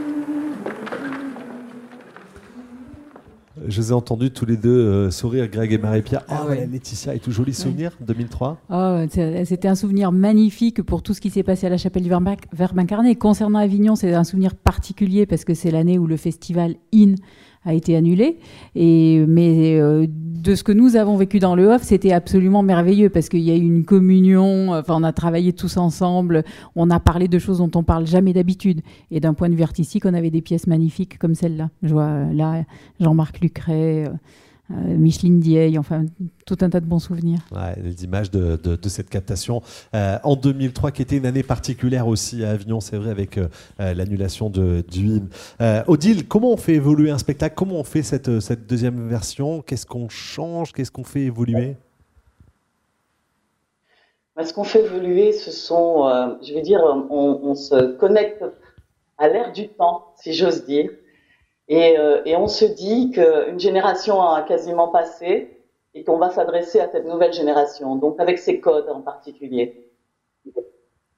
En 22 ans, vous avez vu les, choses évoluer, ces codes. Greg, Marie-Pierre, ça a changé la façon de parler, a changé la façon d'être sur scène. Tout a, tout a évolué. La chapelle a suivi. La chapelle, c'est le théâtre d'outre-mer en Avignon, qu'on appelle souvent entre nous la chapelle. Oui, euh, oui, oui, bien sûr, les codes ont évolué du théâtre et notamment euh, ce, qui, ce que moi je considère comme devenant de plus en plus une multidisciplinarité ou pluridisciplinarité dans le théâtre. Ça existe de plus en plus. Il se marie avec l'audiovisuel. C'est d'ailleurs la raison de la présence de ce, de ce patrimoine qui va, j'espère, continuer. Et Véronique Poloma est là pour en parler. Mais en ce qui concerne la mise en scène de Véronique, de, d'Odile, ben, qu'on n'a pas vu, et pour cause, puisqu'elle devait venir euh, en 2020 à Avignon. J'attends avec impatience de voir comment elle a fait ce saut générationnel entre 2003, mais elle la prépare en 2002 véritablement, et 2020. Euh, donc c'est pour ça que je trouve, qu'il y a une espèce de boucle comme ça, de mise en scène, de scénographie que, Odile va pouvoir nous, nous démontrer. J'ai pas posé de question, mais c'est comme si je la posais. Euh, je veux dire, les interprètes, euh, etc., etc. Donc, dans la façon de, de jouer, peut-être aussi, il y a tout ça. Et puis, c'était déjà un spectacle très original. C'est ça qui est intéressant. Voilà. Odile, l'originalité est toujours là. Il y a tout ça, il y a aussi la maturité qui s'inscrit euh, par rapport à, au- je veux dire, au metteur en scène et puis aux comédiens qui étaient dans la première distribution. On a parfois un autre regard sur le travail que nous avons fait. Comme on dit, une œuvre d'art n'est jamais terminée si je puis considérer que ce travail était de l'art, en tout cas le théâtre l'est. Et, euh, et, et- et ce que j'ai pu faire euh, par inconscience totale euh, dans la première mise en scène, euh, en refaisant même sur les traces de ce premier travail, alors les choses sont un peu plus conscientes. Voilà, elles sont plus conscientes et donc euh, vraiment volontaires. Cas, ce qu'il faudrait savoir, c'est que euh, Odile n'est pas restée euh, avec le souvenir de Bernarda Alba d'il y a 18 ans. Et s- entre, elle a fait autre chose. Elle a Oui, été actrice. choses, Elle monté des pièces. Elle a été directrice euh, d'un grand théâtre à Cayenne. Elle a fait beaucoup, beaucoup de choses. Euh, bon, alors son, son humilité ou sa modestie l'empêche de nous en parler, mais tu pourrais quand même. J'ai continué donc à, faire des mises en scène euh, et monter d'autres auteurs. Et puis effectivement, je suis rentrée en Guyane il y a à peu près euh, en, en 2013 exactement pour mettre en place ce qui devait être la, scène, la première scène nationale de Guyane, hein, qui s'appelle le PCC Les Trois Fleuves. Voilà, où nous avons effectivement pendant trois ans une euh, programmation à l'année, ce qui n'existait pas chez nous comme on peut trouver le théâtre dans les Antilles et en métropole. Voilà. C'était un grand espoir. Marie-Pierre? Oui, et je rajoute que Odile était là quand même l'année de l'ouverture du théâtre en 1998 avec une magnifique pièce d'Ellie Stephenson, Chambo, la dernière surprise de l'amour, avec Éric Eboinet, Christine Sirten et qui, euh, pour les premiers spectateurs de la chapelle, avait déjà marqué les esprits. Ah oui, c'était formidable, hein, vraiment formidable. Voilà. Odile, merci beaucoup. Écoutez, merci. Merci. Quel temps il fait à Cayenne. Odile? Il fait tôt surtout. Écoutez, il fait beau aujourd'hui, mais c'est vrai que nous sommes encore dans la grande saison des pluies hein, qui va nous mener bien jusqu'à presque fin juillet. Il est quelle Voilà. heure là? 8 heures? Huit- Non, 9 heures. Oui, c'est ça. 7 heures. 7 heures, 7 7, 8 heures, 8 Non, heures. non, il est 8 heures. 8 heures. Il est 8 heures. On n'est jamais 8 heures, d'accord entre nous, de toute façon, sur les heures. euh, décalage. Oui, oui. Merci Oui, parce là que si comme tôt. les horaires changent en France, quelquefois il y a l'heure d'été, il y a l'heure d'hiver. euh, bon, mais Merci. heureusement que ça ne suit pas. Bon, merci, Merci, Odile. Odile. Merci, beaucoup Odile. Merci, À merci bientôt. d'avoir été avec nous dans, dans cette Merci I Thomas euh, aujourd'hui cette émission de, de lancement. On va parler de la mémoire maintenant. Pourquoi il est important de, de- de capter ces spectacles? On dit captation lorsqu'on met des caméras, des micros et qu'on enregistre euh, une pièce de théâtre. Euh, Marie-Pierre Bousquet, vous êtes aussi la directrice d'Axe Sud, qui est, je pense, l'entreprise qui a ou la, la société de production qui a le plus grand catalogue de pièces de théâtre en France. Non, non, non, non, non, non, non, non, non, non, d'outre-mer, restons- ça, c'est restons- sûr. rest- rest- restons très modestes, mais effectivement, on travaille beaucoup euh, en audiovisuel euh, grâce à l'accompagnement bah, de euh, François et du pôle outre-mer de France Télévisions, grâce à l'accompagnement du CNC. Effectivement, on a créé au fil des années un catalogue de pièces de danse, de théâtre, et on, dit, on aime bien dire film de spectacle ou film de danse plutôt que captation, qui a un côté un petit peu froid, parce qu'on essaie de faire des, des œuvres qui soient relativement vivantes et qui s'approchent aussi du film. Je, voudrais dire que euh, c'est en fait ce que nous essayons, ce que nous avons essayé, ce que nous, je crois, réussissons à faire, euh, c'est euh, remplir trois missions. La première des missions, c'est intéresser l'outre-mer à elle-même. Les Outre-mer ne se connaissent pas, il n'y a rien de plus différent qu'un Calédonien, Kanak ou Caldoche, d'un Béquet martiniquais ou d'un, créole guadeloupéen ou indien. Il n'y a rien de plus différent qu'un paysan guyanais avec un paysan réunionnais, même si tous les deux travaillent la terre et nourrissent les hommes. Donc d'abord, la première chose, intéresser les pays d'outre-mer à eux-mêmes. Et puis parce qu'ils ne se voient pas beaucoup sur les écrans. La deuxième chose, c'était accoutumer nos compatriotes de l'Hexagone à voir autre chose que, le monocolorisme qui a sur ces écrans quand on parle théâtre ou cinéma ou télévision, faire en sorte qu'on puisse comprendre qu'il y a aussi des acteurs, des imaginaires, je le dis tout le temps, des couleurs de peau différentes dans la France d'aujourd'hui. Et enfin, la troisième chose, c'était de permettre à ce que le spectacle vivant puisse joindre des gens partout où ils sont en le transformant en audiovisuel. C'est-à-dire marier un art j'allais dire millénaire, hein, euh, euh, plusieurs fois millénaire, parce que je suis sûr que l'homme euh, de, de- la préhistoire, quand il entrait dans sa, dans sa caverne, après avoir chassé l'ours ou le roc, euh, faisait la démonstration de ce qu'ils avaient fait. Euh, Donc le théâtre existe depuis ce temps-là. Entre ce temps du théâtre et la modernité que nous avons aujourd'hui avec l'audiovisuel et le numérique. C'était ça qu'on voulait faire. Véronique Poloma, vous êtes la directrice des programmes de France O et du, pôle audiovisuel euh, du pôle Outre-mer de, France Télévisions. Euh, vous jouez ce rôle-là de, transmetteur finalement et ce rôle de lien dont, parlait Greg à l'instant? Euh, je crois que ce qui est intéressant quand on parle de mémoire, c'est que la captation euh, de la propose en fait une forme d'éternité. C'est- Je pense que ça, c'est un peu comme- pas dans l'objectif, c'est-à-dire que présenter une pièce de théâtre euh, sur une scène, euh, c'est une chose. Elle peut tourner aussi euh, dans différentes villes, dans différents pays. L'occurrence, euh, la captation de spectacles vivants, tels que le Sud, offre à ses œuvres euh, une longue vie, je pense que c'est extrêmement euh, important de constituer cette mémoire. Ensuite, elle favorise la il y a ce patrimoine qu'on laisse euh. En tout cas, j'en profite, moi, pour saluer le travail de de Marie-Pierre. Comme je le dis, en tant que responsable de programme et responsable euh, de la direction des cliniques de France de l'Outre-mer, bah, c'est grand bonheur de travailler avec vous, parce qu'il y a une vision, il y a une attention, et, euh, offrent effectivement un spectacle vivant des Outre-mer, euh, une visibilité qui est juste phénoménale. Ouais, il y a un vrai, vrai, vrai travail de diffusion et merci de saluer le travail qui est fait. Le travail de Marie-Pierre et Greg, c'est vrai, mais aussi de tous les artistes que, que vous retrouvez et dont vous, vous, vous, vous- vous récoltez ces images. Oui, c'est- c'est un travail de, de confiance, de longue haleine, qui est fait euh, systématiquement, de grandes discussions entre le réalisateur, qui est souvent Greg, et euh, l'équipe euh, artistique.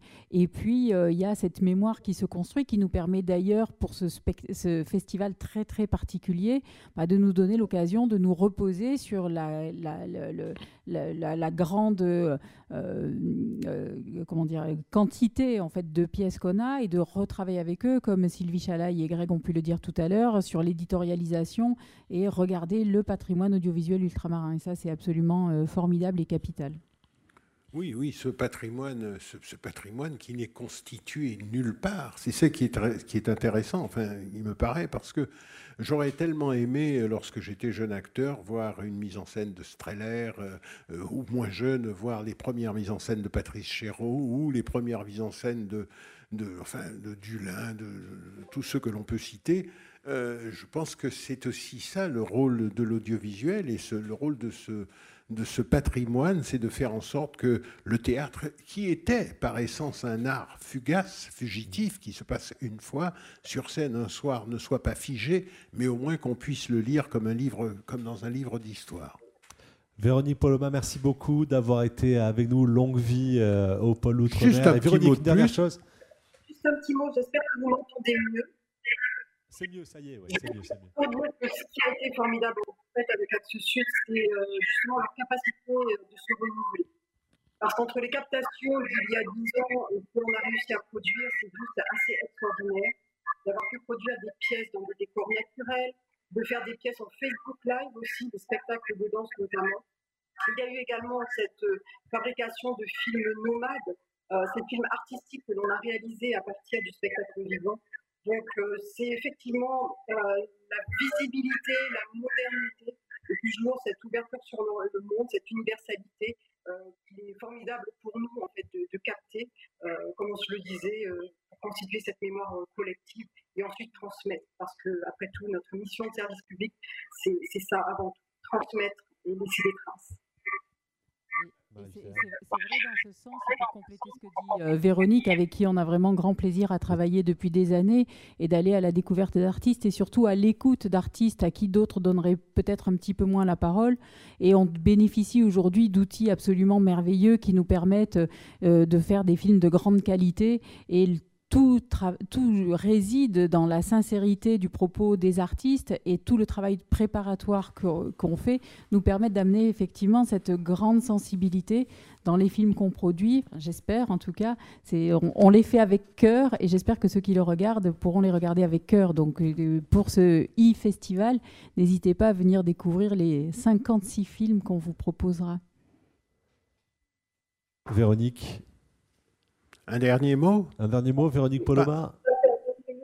pour dire longue vie au spectacle vivant, longue vie au ITOMA, puisque c'est quand même une prouesse d'avoir réussi à, à ressusciter le Festival d'Avignon Off et de faire ce festival de théâtre des Outre-mer.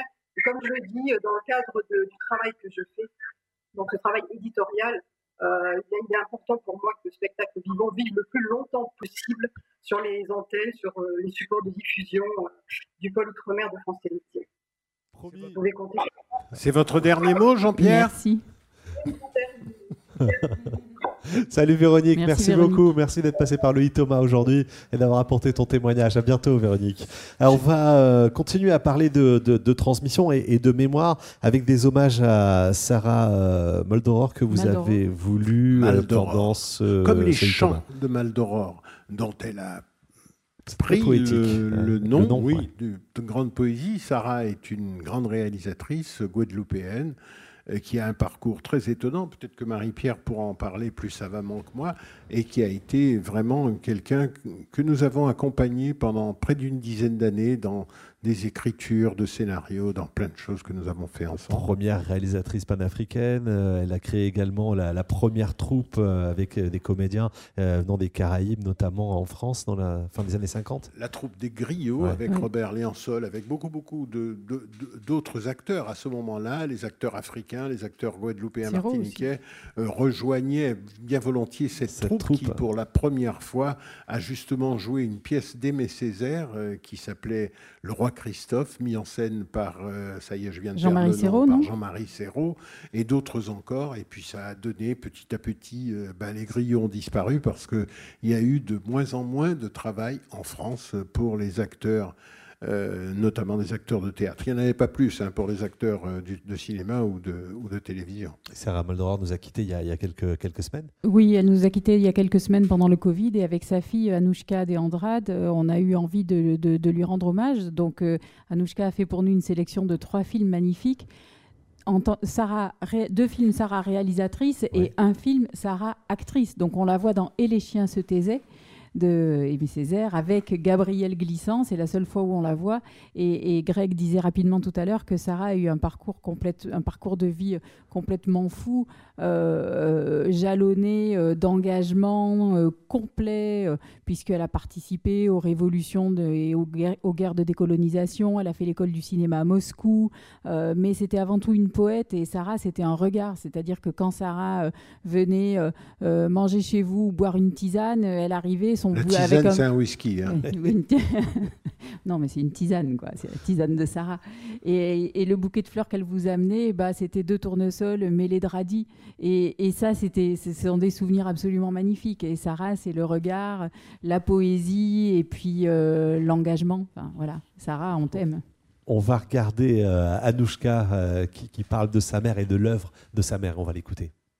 Elle a été précurseur de beaucoup de choses et, c'est vraiment formidable de pouvoir revenir et de, les revoir et avec une autre perspective.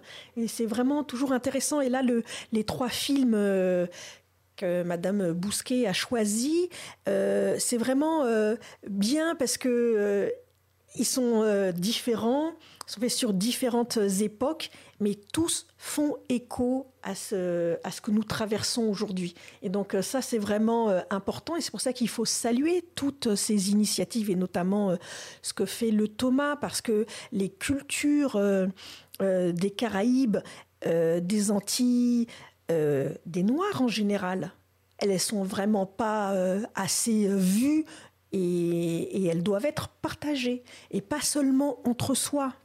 Vraiment, l'idée c'est vraiment de, de voir à quel point, mais c'est cet universalisme, mais ce ne sont pas que des mots. Il, il faut absolument le faire. Enfin, ce qui serait formidable, c'est qu'il fasse aussi partie du programme euh, Enfants au cinéma.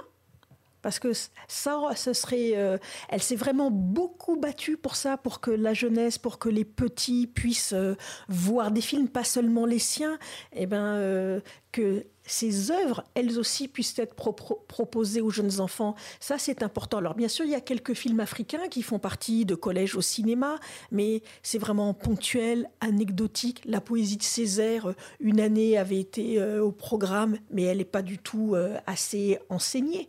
Il faut absolument faire confiance aux enfants. Et quand on regarde euh, des films sur des poètes, eh ben, qu'est-ce qu'on est? On est bercé par la poésie. Et un enfant, eh ben, il est absolument tout à fait capable de s'endormir en écoutant euh, des poèmes de Damas ou de Césaire. Eh ben, ça changera plutôt que d'écouter euh, encore et encore les fables de La Fontaine. Merci beaucoup à Anouchka pour ce témoignage à retrouver évidemment avec euh, cette sélection hommage à, sa mère Sarah euh, sur Thomas euh, à la télé et à, à la radio pendant ces 26 jours à venir. Ouais. Films de théâtre qui vont être projetés. On continue encore et encore, encore ensemble. Euh, il est 13h20 ici à Paris. On va continuer notre, euh, notre, notre émission. On a 40 minutes encore à partager euh, pour parler de la musique maintenant. La musique, c'est important. Cette musique qui résonne à la chapelle du Verbe incarné, Greg Germain. Oui, parce que, et là encore, je me réfère à Édouard Glissant et aussi à Patrick Chamoiseau. Euh, Édouard a écrit un livre qui s'appelle euh, Traité du tout monde et poétique de la relation surtout, où il décrit ce qui s'est passé dans ces fameuses plantations. Et euh, l'homme et la femme bâillonnés devaient- ne devaient pas parler, ne devaient pas savoir lire ou écrire. Et Édouard dit L'homme et la femme bâillonnés serrent au fond d'eux ce qu'ils disent. Mais à partir du moment où, dans l'univers de ces plantations, la parole s'est libérée, elle a jailli dans un immense cri, je cite toujours glissant, qu'on peut comparer au cri du monde, puisque cette musique a envahi le monde, entre le jazz des plantations nord-américaines, le zouk, la salsa, le calypso, le cha-cha-cha, le reggae. euh, Ce sont des musiques du monde aujourd'hui. Isabelle Fruleux, bonjour et bienvenue sur le plateau de Céline Thomas. Isabelle. Bonjour, très bien, merci Greg. Et bonjour à Christophe Adriani. Bonjour Christophe. Bonjour Oui, oui. Christophe. Isabelle, vous êtes l'interprète de In qui était programmé aussi dans, dans ce Thomas euh, 2020. Et Christophe Adriani, vous dirigez le théâtre d'Evry, c'est le théâtre où a été créé euh, In. On, on écoute un petit extrait parce qu'en fait on est à la radio, même si on est aussi à l'image. On écoute un petit extrait de, de In et puis on, on échange ensemble autour du spectacle.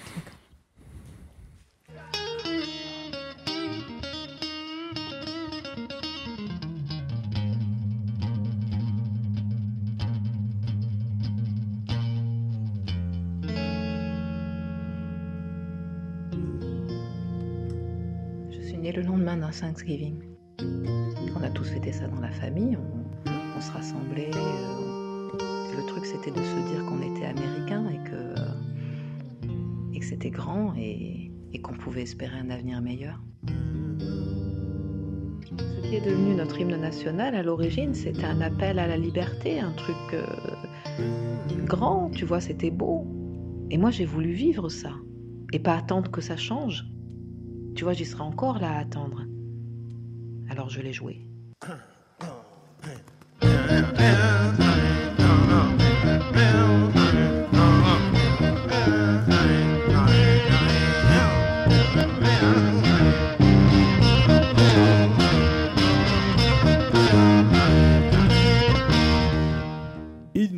euh, spectacle musical évidemment, Jimi Hendrix, son interprétation euh, à Woodstock de, de, l'hymne américain. Ça a fait vibrer Greg qui était à côté de moi. Vous n'aviez pas les images, mais j'ai vu que tu étais dedans. Ah oui, oui, non, en plus ça, j'aime beaucoup ça. Mais j'aime surtout beaucoup ce que fait Isabelle. Euh, Là, c'est sur une musique qui existe, mais ce que je trouve formidable, c'est que dans certaines de ses pièces, et notamment la dernière que j'ai pu voir chez Christophe à Ivry, euh, Frères migrants, euh, une espèce d'oratorio comme ça, je peux dire ça, qui a été écrit par, euh, par Patrick Chamoiseau, euh, sans musique, mais simplement avec les mots de, cette, de, ce, long. Pour moi, c'est un poème euh, qu'a écrit Chamoiseau. Sans musique, Isabelle arrive à nous, nous, mettre de la musique dans les paroles, dans les mots, dans la façon de les dire, etc. Et hymne, bah, c'est bien, mais j'aurais bien aimé aussi avoir faire frère migrant un jour. Bon, c'est possible pour les, pour les années à venir. Co- comment on met euh, Jimi Hendrix sur scène? Comment vous mettez Jimi Hendrix sur scène? Euh, alors, euh, avec Felipe Cabrera, qui est le compositeur, euh, je dois parler euh, de, de- de Felipe Cabrera, euh, quelques mots euh, à son propos. C'est un, un musicien absolument incroyable qui était à 18 ans premier basson du symphonique de Cuba et qui donc qui a commencé une carrière en musique classique européenne complètement flamboyante et qui s'est tourné vers le jazz et qui a arpenté comme ça pendant des années les, les scènes internationales jazz. Euh, donc c'est un musicien qui est en présence euh, de, de- vraiment des musiques du monde, qui ne fait pas euh, de tri, simplement il, est bassiste et quand il joue, on entend toutes, ces, toutes, ces, toutes ces musiques, toute cette présence culturelle euh, dans, dans chacune de ses notes. Et ça pour moi c'est très important. Parce qu'on rejoint euh, l'idée de relation euh, d'Edouard Glissant complètement. Euh, Souvent, les artistes savent mieux parler euh, des autres que d'eux-mêmes. Euh, tu as remarqué qu'elle ne nous a Pour rien on dit sur pas elle. encore sur Isabelle. pas Mais du ça va tout. venir, c'est le chapitre 2 qui vient après. Et Isabelle, votre place à vous, emmenée par cette musique et cet échange Moi, je viens d'un univers euh, musical euh, où euh, j'ai toujours lu en écoutant de la musique. Euh, et pour moi, euh, chaque, euh, chaque, chaque grand roman, euh, euh, la littérature qui, a- qui a pu imprégner mon enfance et mon adolescence, était portée par une musique que j'y ajoutais. C'était comme ça que je vivais les choses. C'était en faisiez une vibration. playlist ou c'était une musique qui était, qui était, qui, qui était euh, choisie Comment Enfin, Si, on faisait une playlist déjà, on choisissait des morceaux dans ce sens-là. Vous sélectionniez vos morceaux avant vous... Comment vous faisiez ça quand on lit un livre et qu'on. Je, je m- je m'amusais à ça comme, on fait, comme, on- comme enfant on fait euh, des puzzles. Moi, je m'amusais à assembler euh, des, des morceaux de littérature avec, ah bah tiens, euh, tel morceau musical. voilà. Alors j'étais très, très inspirée par la musique noire américaine. Ma mère écoutait énormément ça et Jimi Hendrix faisait partie de, de ses héros. Et, euh, et donc j'ai été bercée, et bercée ne- ne- n'est pas vraiment le mot quand on, en- quand, on, quand on pense à Jimi Hendrix, mais en tout cas j'étais plus électrisée euh, Par Jimi par, euh, Hendrix. par Jimi Hendrix. Vous Donc, avez une euh, association qui vous revient là entre un texte et, et une musique à l'époque? Est-ce que vous étiez toute petite ou plus petite? Ah là là, il y en aurait, euh, il y en aurait beaucoup. euh, non, là tout de suite, ça, ça- ça, ça, se, souvenir. ça se bouscule. Oui, oui. Euh, non, moi, je, je, je, je, je- je reviens vraiment à cette, euh, à, cette extraordinaire interprétation de l'hymne américain euh, par Hendrix à Woodstock. Woodstock, ouais. Donc ça, euh, évidemment, ma mère... Électrisé, euh, nous- nous- on est dedans. Ouais, ouais, Comment? Ouais, Électrisé et vibré, c'est exactement ça. Mais oui, Mais oui, totalement. Et ça prend un sens complètement fou parce que là, il n'y a pas euh, de mots, euh, il n'y a pas d'explication et simplement euh, en prenant, en s'appropriant l'hymne américain, en étant ce qu'il est, c'est-à-dire qu'il est monté sur scène avec, une avec son, son afro complètement assumé, son, son, sa, sa- sa tenue inspirée de, de la culture amérindienne. Il était là et, et avec ses, ses- ses origines irlandaises. Je suis noir, je suis blanc, euh, je suis amérindien, je suis, euh, je suis l'histoire de l'Amérique. Et donc, cet hymne-là m'appartient autant qu'à vous. Nous sommes, nous faisons partie de l'Amérique. Et ça, euh, c'est- tout simplement magnifique. Christophe Adriani, un mot sur la musique au théâtre d'Ivry, qui est très présente dans Non, c'est programmation. surtout à propos du théâtre d'Ivry qu'on pourrait demander à Christophe de nous dire pourquoi une telle programmation, qu'est-ce qu'il y cherche, qu'est-ce qu'il y trouve, euh, pardonne-moi. Et puis après, la musique, bah, Oui, parce que c'est vrai, il y a beaucoup de musique. Je peux répondre aux deux questions en même temps. Euh, C'est-à-dire que euh, la musique a une grande présence au théâtre d'Ivry depuis longtemps, avant que j'arrive. Et moi, il y a une chanson que j'aime bien, mais j'aime, il y a- y a une- dans, dans- dans laquelle il y a un vers que j'aime pas, c'est du passé faisant table rase. J'aime bien le reste de la chanson. Et euh, en fait, euh, je crois beaucoup à la mémoire, donc ça peut être aussi bien la mémoire du lieu, la mémoire de cette ville, et puis euh, voilà les sédiments, la culture comme sédiment. Et puis, ce qui est intéressant dans l'art, c'est justement à partir de tous ces sédiments de faire émerger quelque chose de nouveau. Moi, l'impression que, enfin, le fait que la musique soit très présente dans l'ensemble de la programmation, y compris dans la programmation dite théâtrale, puisque on a une approche pluridisciplinaire. euh, quand je vous entendais, je me disais que la musique a un peu un temps d'avance sur le sur la conversation du tout monde. Vous voyez, on, on- on dit souvent qu'il faut faire entendre plus euh, euh, les voix des, des- des ex-colonisés, les voix des Outre-mer, etc. Rendre la, la conversation du monde plus vraiment universelle et pas d'un universalisme qui partirait du monde occidental pour, pour, euh, se, pour se propager dans le monde, aller vers le diversel dont, parlait aussi Glissant. Et donc, euh, euh, j'ai l'impression que la musique a un temps d'avance, il a un temps d'avance dans nos émotions et dans ce que partagent les gens. Ce qui fait que, pour moi, faire porter un texte avec cette musique qui est déjà là dans nos, dans nos mémoires, dans nos émotions, c'est aussi euh, un, passage, c'est aussi une, une façon de, voilà, de- de proposer une appropriation qui, est, qui a dû déjà là, qui, qui, a, qui est déjà euh, prête à être accueillie, en quelque sorte. Alors c'est vrai que euh, tout ça est, est peut-être un peu, je, je le, je le verbalise aujourd'hui, mais c'est peut-être plus euh, instinctif au départ. Ouais, en tout cas, il est vrai que euh, ben, c'est vrai que le travail, la rencontre avec Isabelle est euh, indissociable du, du- du dialogue que nous avons eu sur le jazz et de l'importance que, que je peux porter au jazz cette musique, ouais. comme euh, élan. Il y a quelque chose de très naturel aussi, vraiment, dans, voilà, dans tout mais, ça. mais je, je peux le retrouver aussi quand, quand on travaille avec le poète Harry Manan, qui lui aussi travaille en musique, travaille sur une forme oratorio, ou avec Sof El-Badawi, qui a fait une création, aussi l'année dernière.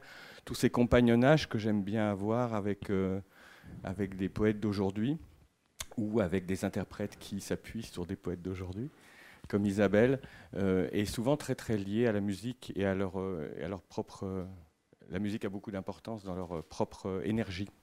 Et la fameuse pluridisciplinarité dont on parlait tout à l'heure, et dont les, les- le théâtre, d'une façon générale, bien avant qu'il ne soit réduit à sa plus simple expression, comme dit Artaud, Il l'était, portait, la musique, portait la danse, portait toute ces- cette multidisciplinarité à Mm. l'intérieur de ce même art. Et c'est vrai que c'est formidable de retrouver ça. Ce qu'on retrouve beaucoup dans les théâtres euh, des compagnies de, de Guadeloupe, Martinique, euh, Réunion aussi d'ailleurs. Je vois que s'installe face à nous sur l'espace live euh, Fabrice Di Falco. On va, on va écouter euh, sa voix, on va écouter également la, la musique avec Julien Leleu qui est à la contrebasse. Merci Christophe, merci Hyper Isabelle d'être venue sur Merci Thomas beaucoup. aujourd'hui. Merci encore à vous deux. beaucoup, Merci. Fabrice Di Falco, Julien Leleu live ici depuis euh, les bureaux du théâtre d'Outre-mer euh, en Avignon, mais à Paris pour ce hit Thomas exceptionnel. Oh, mais il est déjà allé plusieurs fois à Avignon. Ah, ça.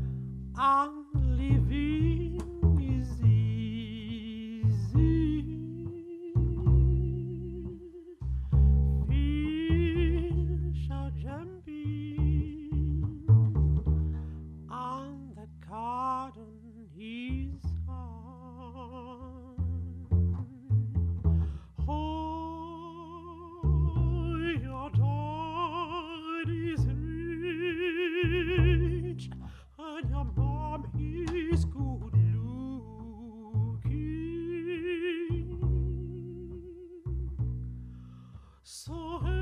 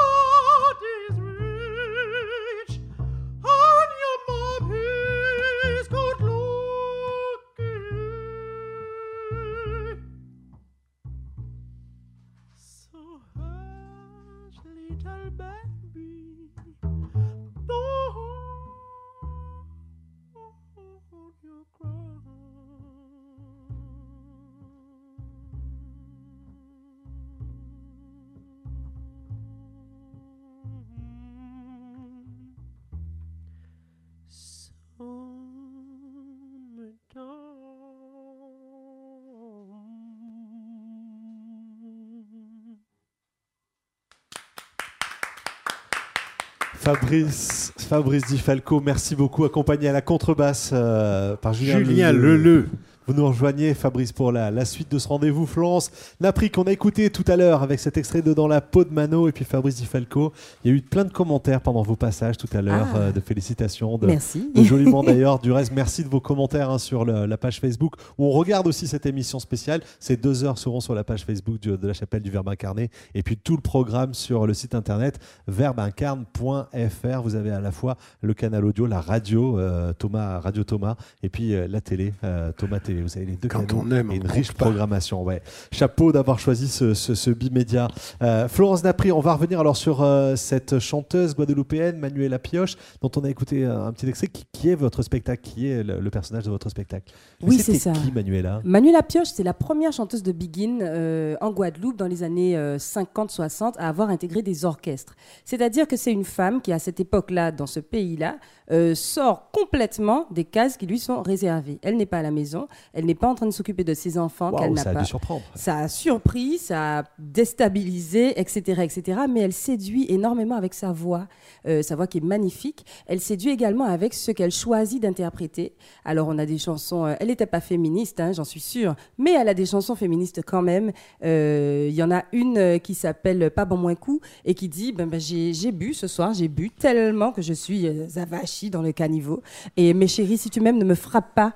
Donc il est question de, euh, il est question de se de- s'approprier sa liberté, de faire des choses qui sont peut-être pas toujours acceptables par, la société, mais de les faire quand même. Elle chante la Guadeloupe, une Guadeloupe forte, une Guadeloupe qui doit se prendre en main. Donc elle chante des textes très avant-gardistes qu'on entend très rarement dans la bouche des femmes. Surtout à cette époque, on n'entend pas du tout dans la bouche des femmes. Et ce qui m'a euh, ce amené à m'intéresser à elle, c'est de voir comment un personnage comme celui-ci a disparu et comment moi qui suis chanteuse, qui adore la biguine et qui aurait dû avoir entendu parler d'une dame pareille, je n'avais jamais entendu on parler d'elle il n'y a pas si longtemps. À l'a cause de ses états de on l'a service, on l'a effacée. Et les états de service étant qu'effectivement, elle boit de l'alcool et probablement elle fréquente de trop près les hommes. Catastrophe. Et donc, effectivement, on s'est permis de l'oublier et de l'effacer de nos mémoires. Et comment vous avez fait pour l'exhumer? Alors, j'écoutais des morceaux euh, comme ça sur YouTube et puis je suis tombée sur ce fameux morceau euh, Pas bon moins coup dont je parlais tout à l'heure. Euh, J'ai été un peu interpellée par euh, cette interprétation, ce choix. euh, Et en allant chercher plus loin, je me rends compte qu'elle chante une chanson que moi j'interprète souvent qui s'appelle Doudou pas plairé et qui est quand même Chérie, ne pleure pas. Chérie ne pleure pas. bon, si de temps en temps, on s'aime beaucoup, ça fait au moins deux ans, enfin ça fait deux ans qu'on est mariés, mais si de temps en temps je vais voir là-bas, c'est pas très grave. Et donc c'est quand même un hymne à l'infidélité, quoi. je trouve ça fantastique que quelqu'un puisse oser chanter ça à ce moment. Je trouve ouais. ça génial. Et, euh, et, et alors, quand j'interroge mes, mes collègues euh, masculins, pour la plupart, puisque nous savons à quel point ce, ce domaine est masculin, n'est-ce pas? Partagé. Donc, quand j'ai- hein, quand je- quand j'interroge mes collègues, aucun d'entre eux n'est capable de me dire qui est cette Manuela Pioche. Donc je suis allée chercher plus loin. Il y a plein de choses qui sont disponibles sur elle en termes de discographie, mais rien du tout ou très très peu sur sa biographie. Et euh, ben, pour cause, on n'a pas creusé. Là, l'idée, c'était de quelque part réparer ça. Ouais, j'avais envie de réparer ça. matière Ouais, tout ça, ouais. tout à fait. Alors le spectacle, est-ce qu'on le verra l'année prochaine, Greg? Ah bah oui, si Madame euh, n'a pris euh, le, bonheur de, venir nous voir, elle fera partie bien sûr de cette programmation qui n'a pas pu avoir lieu euh, cette année à cause de la pandémie. Et puis je- j'espère bien que, euh, vous savez, c'est pas si simple de venir euh, de Guadeloupe euh, ou de Paris avec un orchestre pour aller à Avignon pendant longtemps. Il faut avoir des aides que souvent nous n'avons pas, auxquelles nous n'avons pas droit ou que nous n'avons pas, nous n'arrivons pas à avoir. Ça coûte plutôt cher, mais bon, si euh, nous arrivons à trouver ça par les conseils régionaux, généraux, la DRAC, la DAC euh, et tout ça, ben oui, Florence sera avec nous pour faire résonner la voix de Manuel.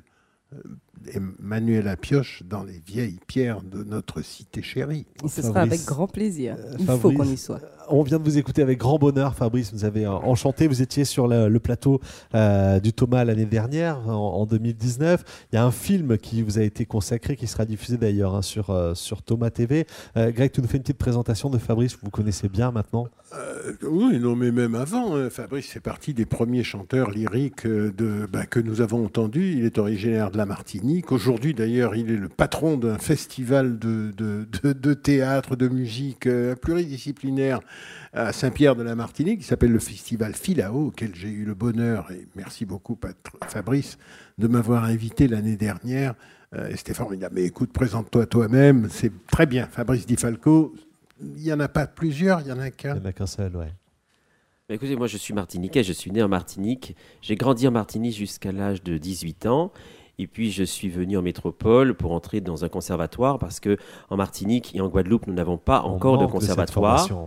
Donc, euh, comme il fallait absolument que je puisse avoir une formation euh, euh, aussi bien solfégique, culture musicale, et puis lyrique, et puis pianistique, etc. Donc, du coup, voilà, été obligé de quitter ma Martinique pour entrer au conservatoire de Boulogne-Billancourt, et puis ensuite d'aller au conservatoire supérieur de musique de Paris.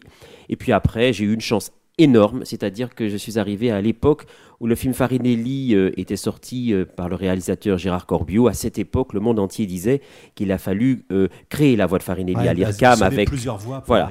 Et je suis arrivé avec la tessiture totale de Farinelli. Donc pendant que j'étais en cours au conservatoire, en fait, mon mes professeurs au conservatoire me préparaient pour faire déjà des scènes, des opéras et déjà des disques, alors que j'étais encore étudiant. Parce que à ce moment-là, j'ai bénéficié d'une reconnaissance internationale parce que j'avais la voix, j'avais parce que j'ai vieilli, mais j'avais la voix de Farinelli. Maintenant, j'ai plutôt la voix de sa grand-mère. Alors, vous avez impressionné il y a encore Mais- quelques instants, déjà l'année dernière à Avignon, et là encore. Oui, oui, non, mais Fabrice, euh, c'est. je- Parce qu'on ne connaît pas vraiment en France l'étendue euh, d'abord de sa carrière et puis aussi de son talent. Puisque ça fait quoi, 18 ans maintenant que tu. Que tu que- 25, malheureusement. Ça fait déjà 25 ans je, que... je voulais rien dire. Mais à l'international, même s'il dit qu'il a la, grand- la voix de la grand-mère de Farinelli, euh, Fabrice est encore très demandé.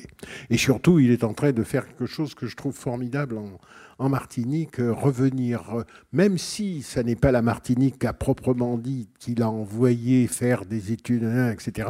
Le souhait de Fabrice, euh, c'est aujourd'hui de découvrir des voix lyriques dans les Outre-mer.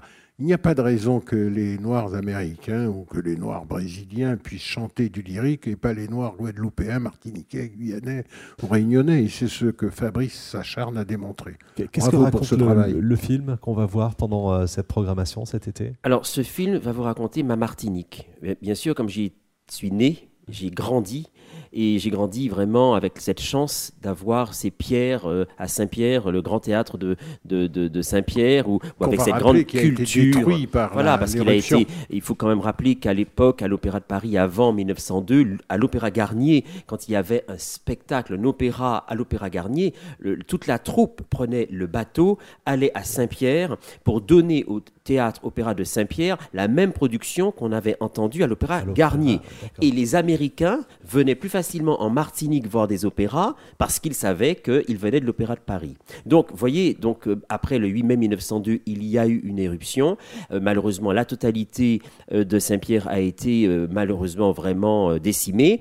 Il reste des pierres. Grâce à Christian Raffa, le maire de Saint-Pierre, il a accueilli notamment le concours Voix des Outre-mer, notre festival Filao. Et tout au long de ce film, vous allez découvrir, euh, je dirais, une Martinique euh, aussi lyrique que Begin. C'est-à-dire une Martinique, vous allez découvrir des, grâce aux, images sublimes de Julien Faustino, euh, vraiment des images superbes de la Martinique. Et avec euh, euh, la possibilité, avec la contrebasse, euh, de chanter dans l'eau, dans la mer, un summertime, euh, la possibilité de, chan- de chanter un Ave Maria euh, euh, au château du Buc, etc. Enfin, Vraiment, on a vécu avec Marie-Pierre, avec Greg et l'équipe, euh, une formidable aventure euh, sur la réalisation de Ju- Julien Faustino. C'était vraiment sympa. Merci d'être venu nous en parler, nous le faire Merci. découvrir.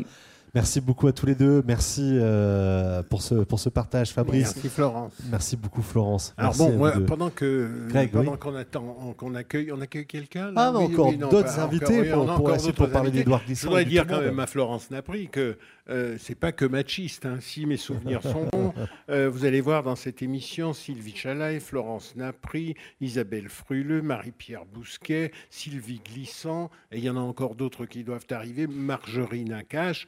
Euh, Lolita Monga, Odile Pedroléal, Laetitia Guédon. Il suffira de regarder le replay hein, si on veut. Non, non, mais effectivement, il y a beaucoup de filles sur ce. Bon, si, si, il y a voilà, beaucoup de filles c'est sur ce ça. festival. Et, et merci de nous laisser notre place. C'est pas moi, hein, c'est Allez, Marie-Pierre. on fait le changement de plateau. Merci beaucoup Fabrice Merci. et, et Florence. Je vous invite à partir par le, le- le- le- la partie euh, live. Et puis on accueille de nouveaux invités. On va parler du tout monde, d'Edouard Glissant maintenant et du lien avec la chapelle du Verbe incarné, Greg. Oui, c'est Le toi, oui. Ah bah, avec Sylvie Glissant, qui est la directrice de l'Institut du Tout Monde, qui a été euh, fondé par euh, Édouard avant sa disparition, et que Sylvie, euh, euh, j'allais dire, tire, traîne avec elle, euh, et j'espère que nous arriverons à l'aider un petit peu mieux que ce que nous faisons euh, pour le moment, l'Institut du Tout Monde. Bienvenue et bonjour Sylvie Glissant. Merci de nous rejoindre. Vous avez un micro devant vous. Euh, on aura également euh, Margot qui est avec nous, Margot Eskenazi, qui est metteur en scène, qui doit être avec nous normalement en duplex. Bonjour Margot. Est-ce que ça va bien Margot? Est-ce qu'on entend Oui, ça va, bonjour. Elle est Ah, là, Margot, Margot, évidemment, tiens, elle est euh, avec nous. Euh, Margot, qui est, qui est metteur en scène, qui s'inspire de l'œuvre de Glissant. On parlera dans quelques instants avec vous, euh, Margot, de, de- de- de vos créations. Sylvie, un petit mot sur l'Institut du Tout Monde, d'abord, pour, pour le présenter en un instant. Greg en a rapidement parlé. Oui, l'Institut Tout le monde, ben, tout le monde. euh, Ouais, on marche vous entend, on Ouais. vous entend. Euh, non, mais d'abord, c'est, enfin, ce que je dis souvent, c'est, c'est un lieu commun. Enfin, je pense qu'Edouard Glissant avait euh, avant tout euh, posé euh, un terrain là, euh, un, un lieu, un sol euh, qui se voulait être un, un lieu de rencontre, un, lieu- un lieu de, de- un- oui, un, un terrain commun. un- voilà. Un lieu commun, c'est comme ça que qu'Édouard le définissait d'ailleurs, oui. Ouais. Un lieu commun qui accueille, comme la chapelle du Verbe incarné, hein, c'est ce qu'on essaie de retracer, hein, créer des univers multiples dans un lieu commun. Oui. C'est euh. Margot, vous étiez stagiaire à la chapelle du Verbe incarné. C'est là que vous avez euh, attrapé la parole d'Edouard Glissant et l'envie de travailler? Euh, Ça- ça vous m'entendez ou pas? On Ah, vous mais oui, entend, très oui, bien, Margot. très on bien, vous entend Margot. très bien. Ok. Euh, oui, c'est là que j'ai- découvert euh, la, parole d'Édouard et la, philosophie de, ce qui porte en fait et plus largement euh, de ce que de portent Marie-Pierre et Greg et, et Séverine et toute l'équipe toute l'équipe de la chapelle. Enfin, pour moi, ça a été déterminant dans mon parcours en fait. Pourquoi vous avez voulu vous, vous engager? Pourquoi prendre cette parole d'Edouard Glissant, la travailler Euh, bah, hum, ça a été, enfin, hum, euh, comment dire, ça a été euh, évident pour moi, euh, mais avant de prendre la parole d'Edouard Glissant, c'était la, découverte de ses poétiques et de ses littératures. et de voir jusqu'où ça nous emmenait. Et aujourd'hui, dans le contemporain, pour penser le présent, pour moi, la, parole d'Edouard Glissant, elle est, elle est tellement vivante, tellement vive. Et, et ce que fait Sylvie avec, enfin, avec tous ses écrits, tous les textes encore aujourd'hui, c'est essentiel. Je vais saluer Marjorie Nakache du Théâtre d'Estaing d'Estaing qui vient de nous rejoindre. Euh, on parlera dans quelques instants de ce qu'il y a au fronton de- du bar du théâtre. Avant ça, Sylvie Glissant, quand vous entendez des, des jeunes artistes ou metteurs en scène comme euh, à l'instant euh, Margot, ça, ça vous touche d'entendre qu'ils reprennent la parole d'Édouard Glissant et qu'ils ont envie de la travailler, qu'ils sont touchés, Ah oui, oui. marqués? Évidemment, ça, oui, non seulement ça me touche, et puis euh, vraiment, je suis tellement heureuse de, de voir que, en fait, euh, voilà, c'est ce- mm, cette pensée peut-être travaille, travaille encore. Enfin, c'est devenu une sorte d'outil. euh, euh, on voit de plus en plus d'ailleurs, c'est vraiment de plus en plus d'artistes, de, euh, penseurs, de philosophes, penseurs, de philosophes, voilà, qui, qui se relient euh, à, cette, pensée, qui se relie aussi à cette, euh, euh, poétique qu'il a essayé de, faire vivre, de découvrir, de nous dire, enfin de, voilà, de travailler. Et, et c'est formidable de voir qu'on travaille encore avec, avec cette poétique toujours et qu'elle est, elle est de plus en plus d'ailleurs opérationnelle, enfin, si je puis Ah dire. oui, parce que Elle d'abord, c'est la poétique du monde, c'est la relation qu'il y a entre les mondes différents, et le monde ne s'est jamais autant rencontré, même si euh, la pandémie nous demande de re- respecter des choses distancielles. On ne respecte pas trop ici, d'ailleurs, je voulais vous le dire. Marjorie Nakache, euh, au, au théâtre, il est inscrit euh, Agis dans ton lieu, pense avec le monde. Euh, c'est au-dessus du fronton du, du bar du théâtre chez vous. Euh, pourquoi, pourquoi Édouard Glissant Comment Édouard Glissant est présent dans le théâtre chez vous? Euh, C'est vrai que Greg euh, est un compagnon de longue route et que son amour pour euh, Glissant euh, a un peu déteint sur nous, je pense, et que donc on s'est plongé dans, dans certaines lectures, euh, en partie grâce à lui.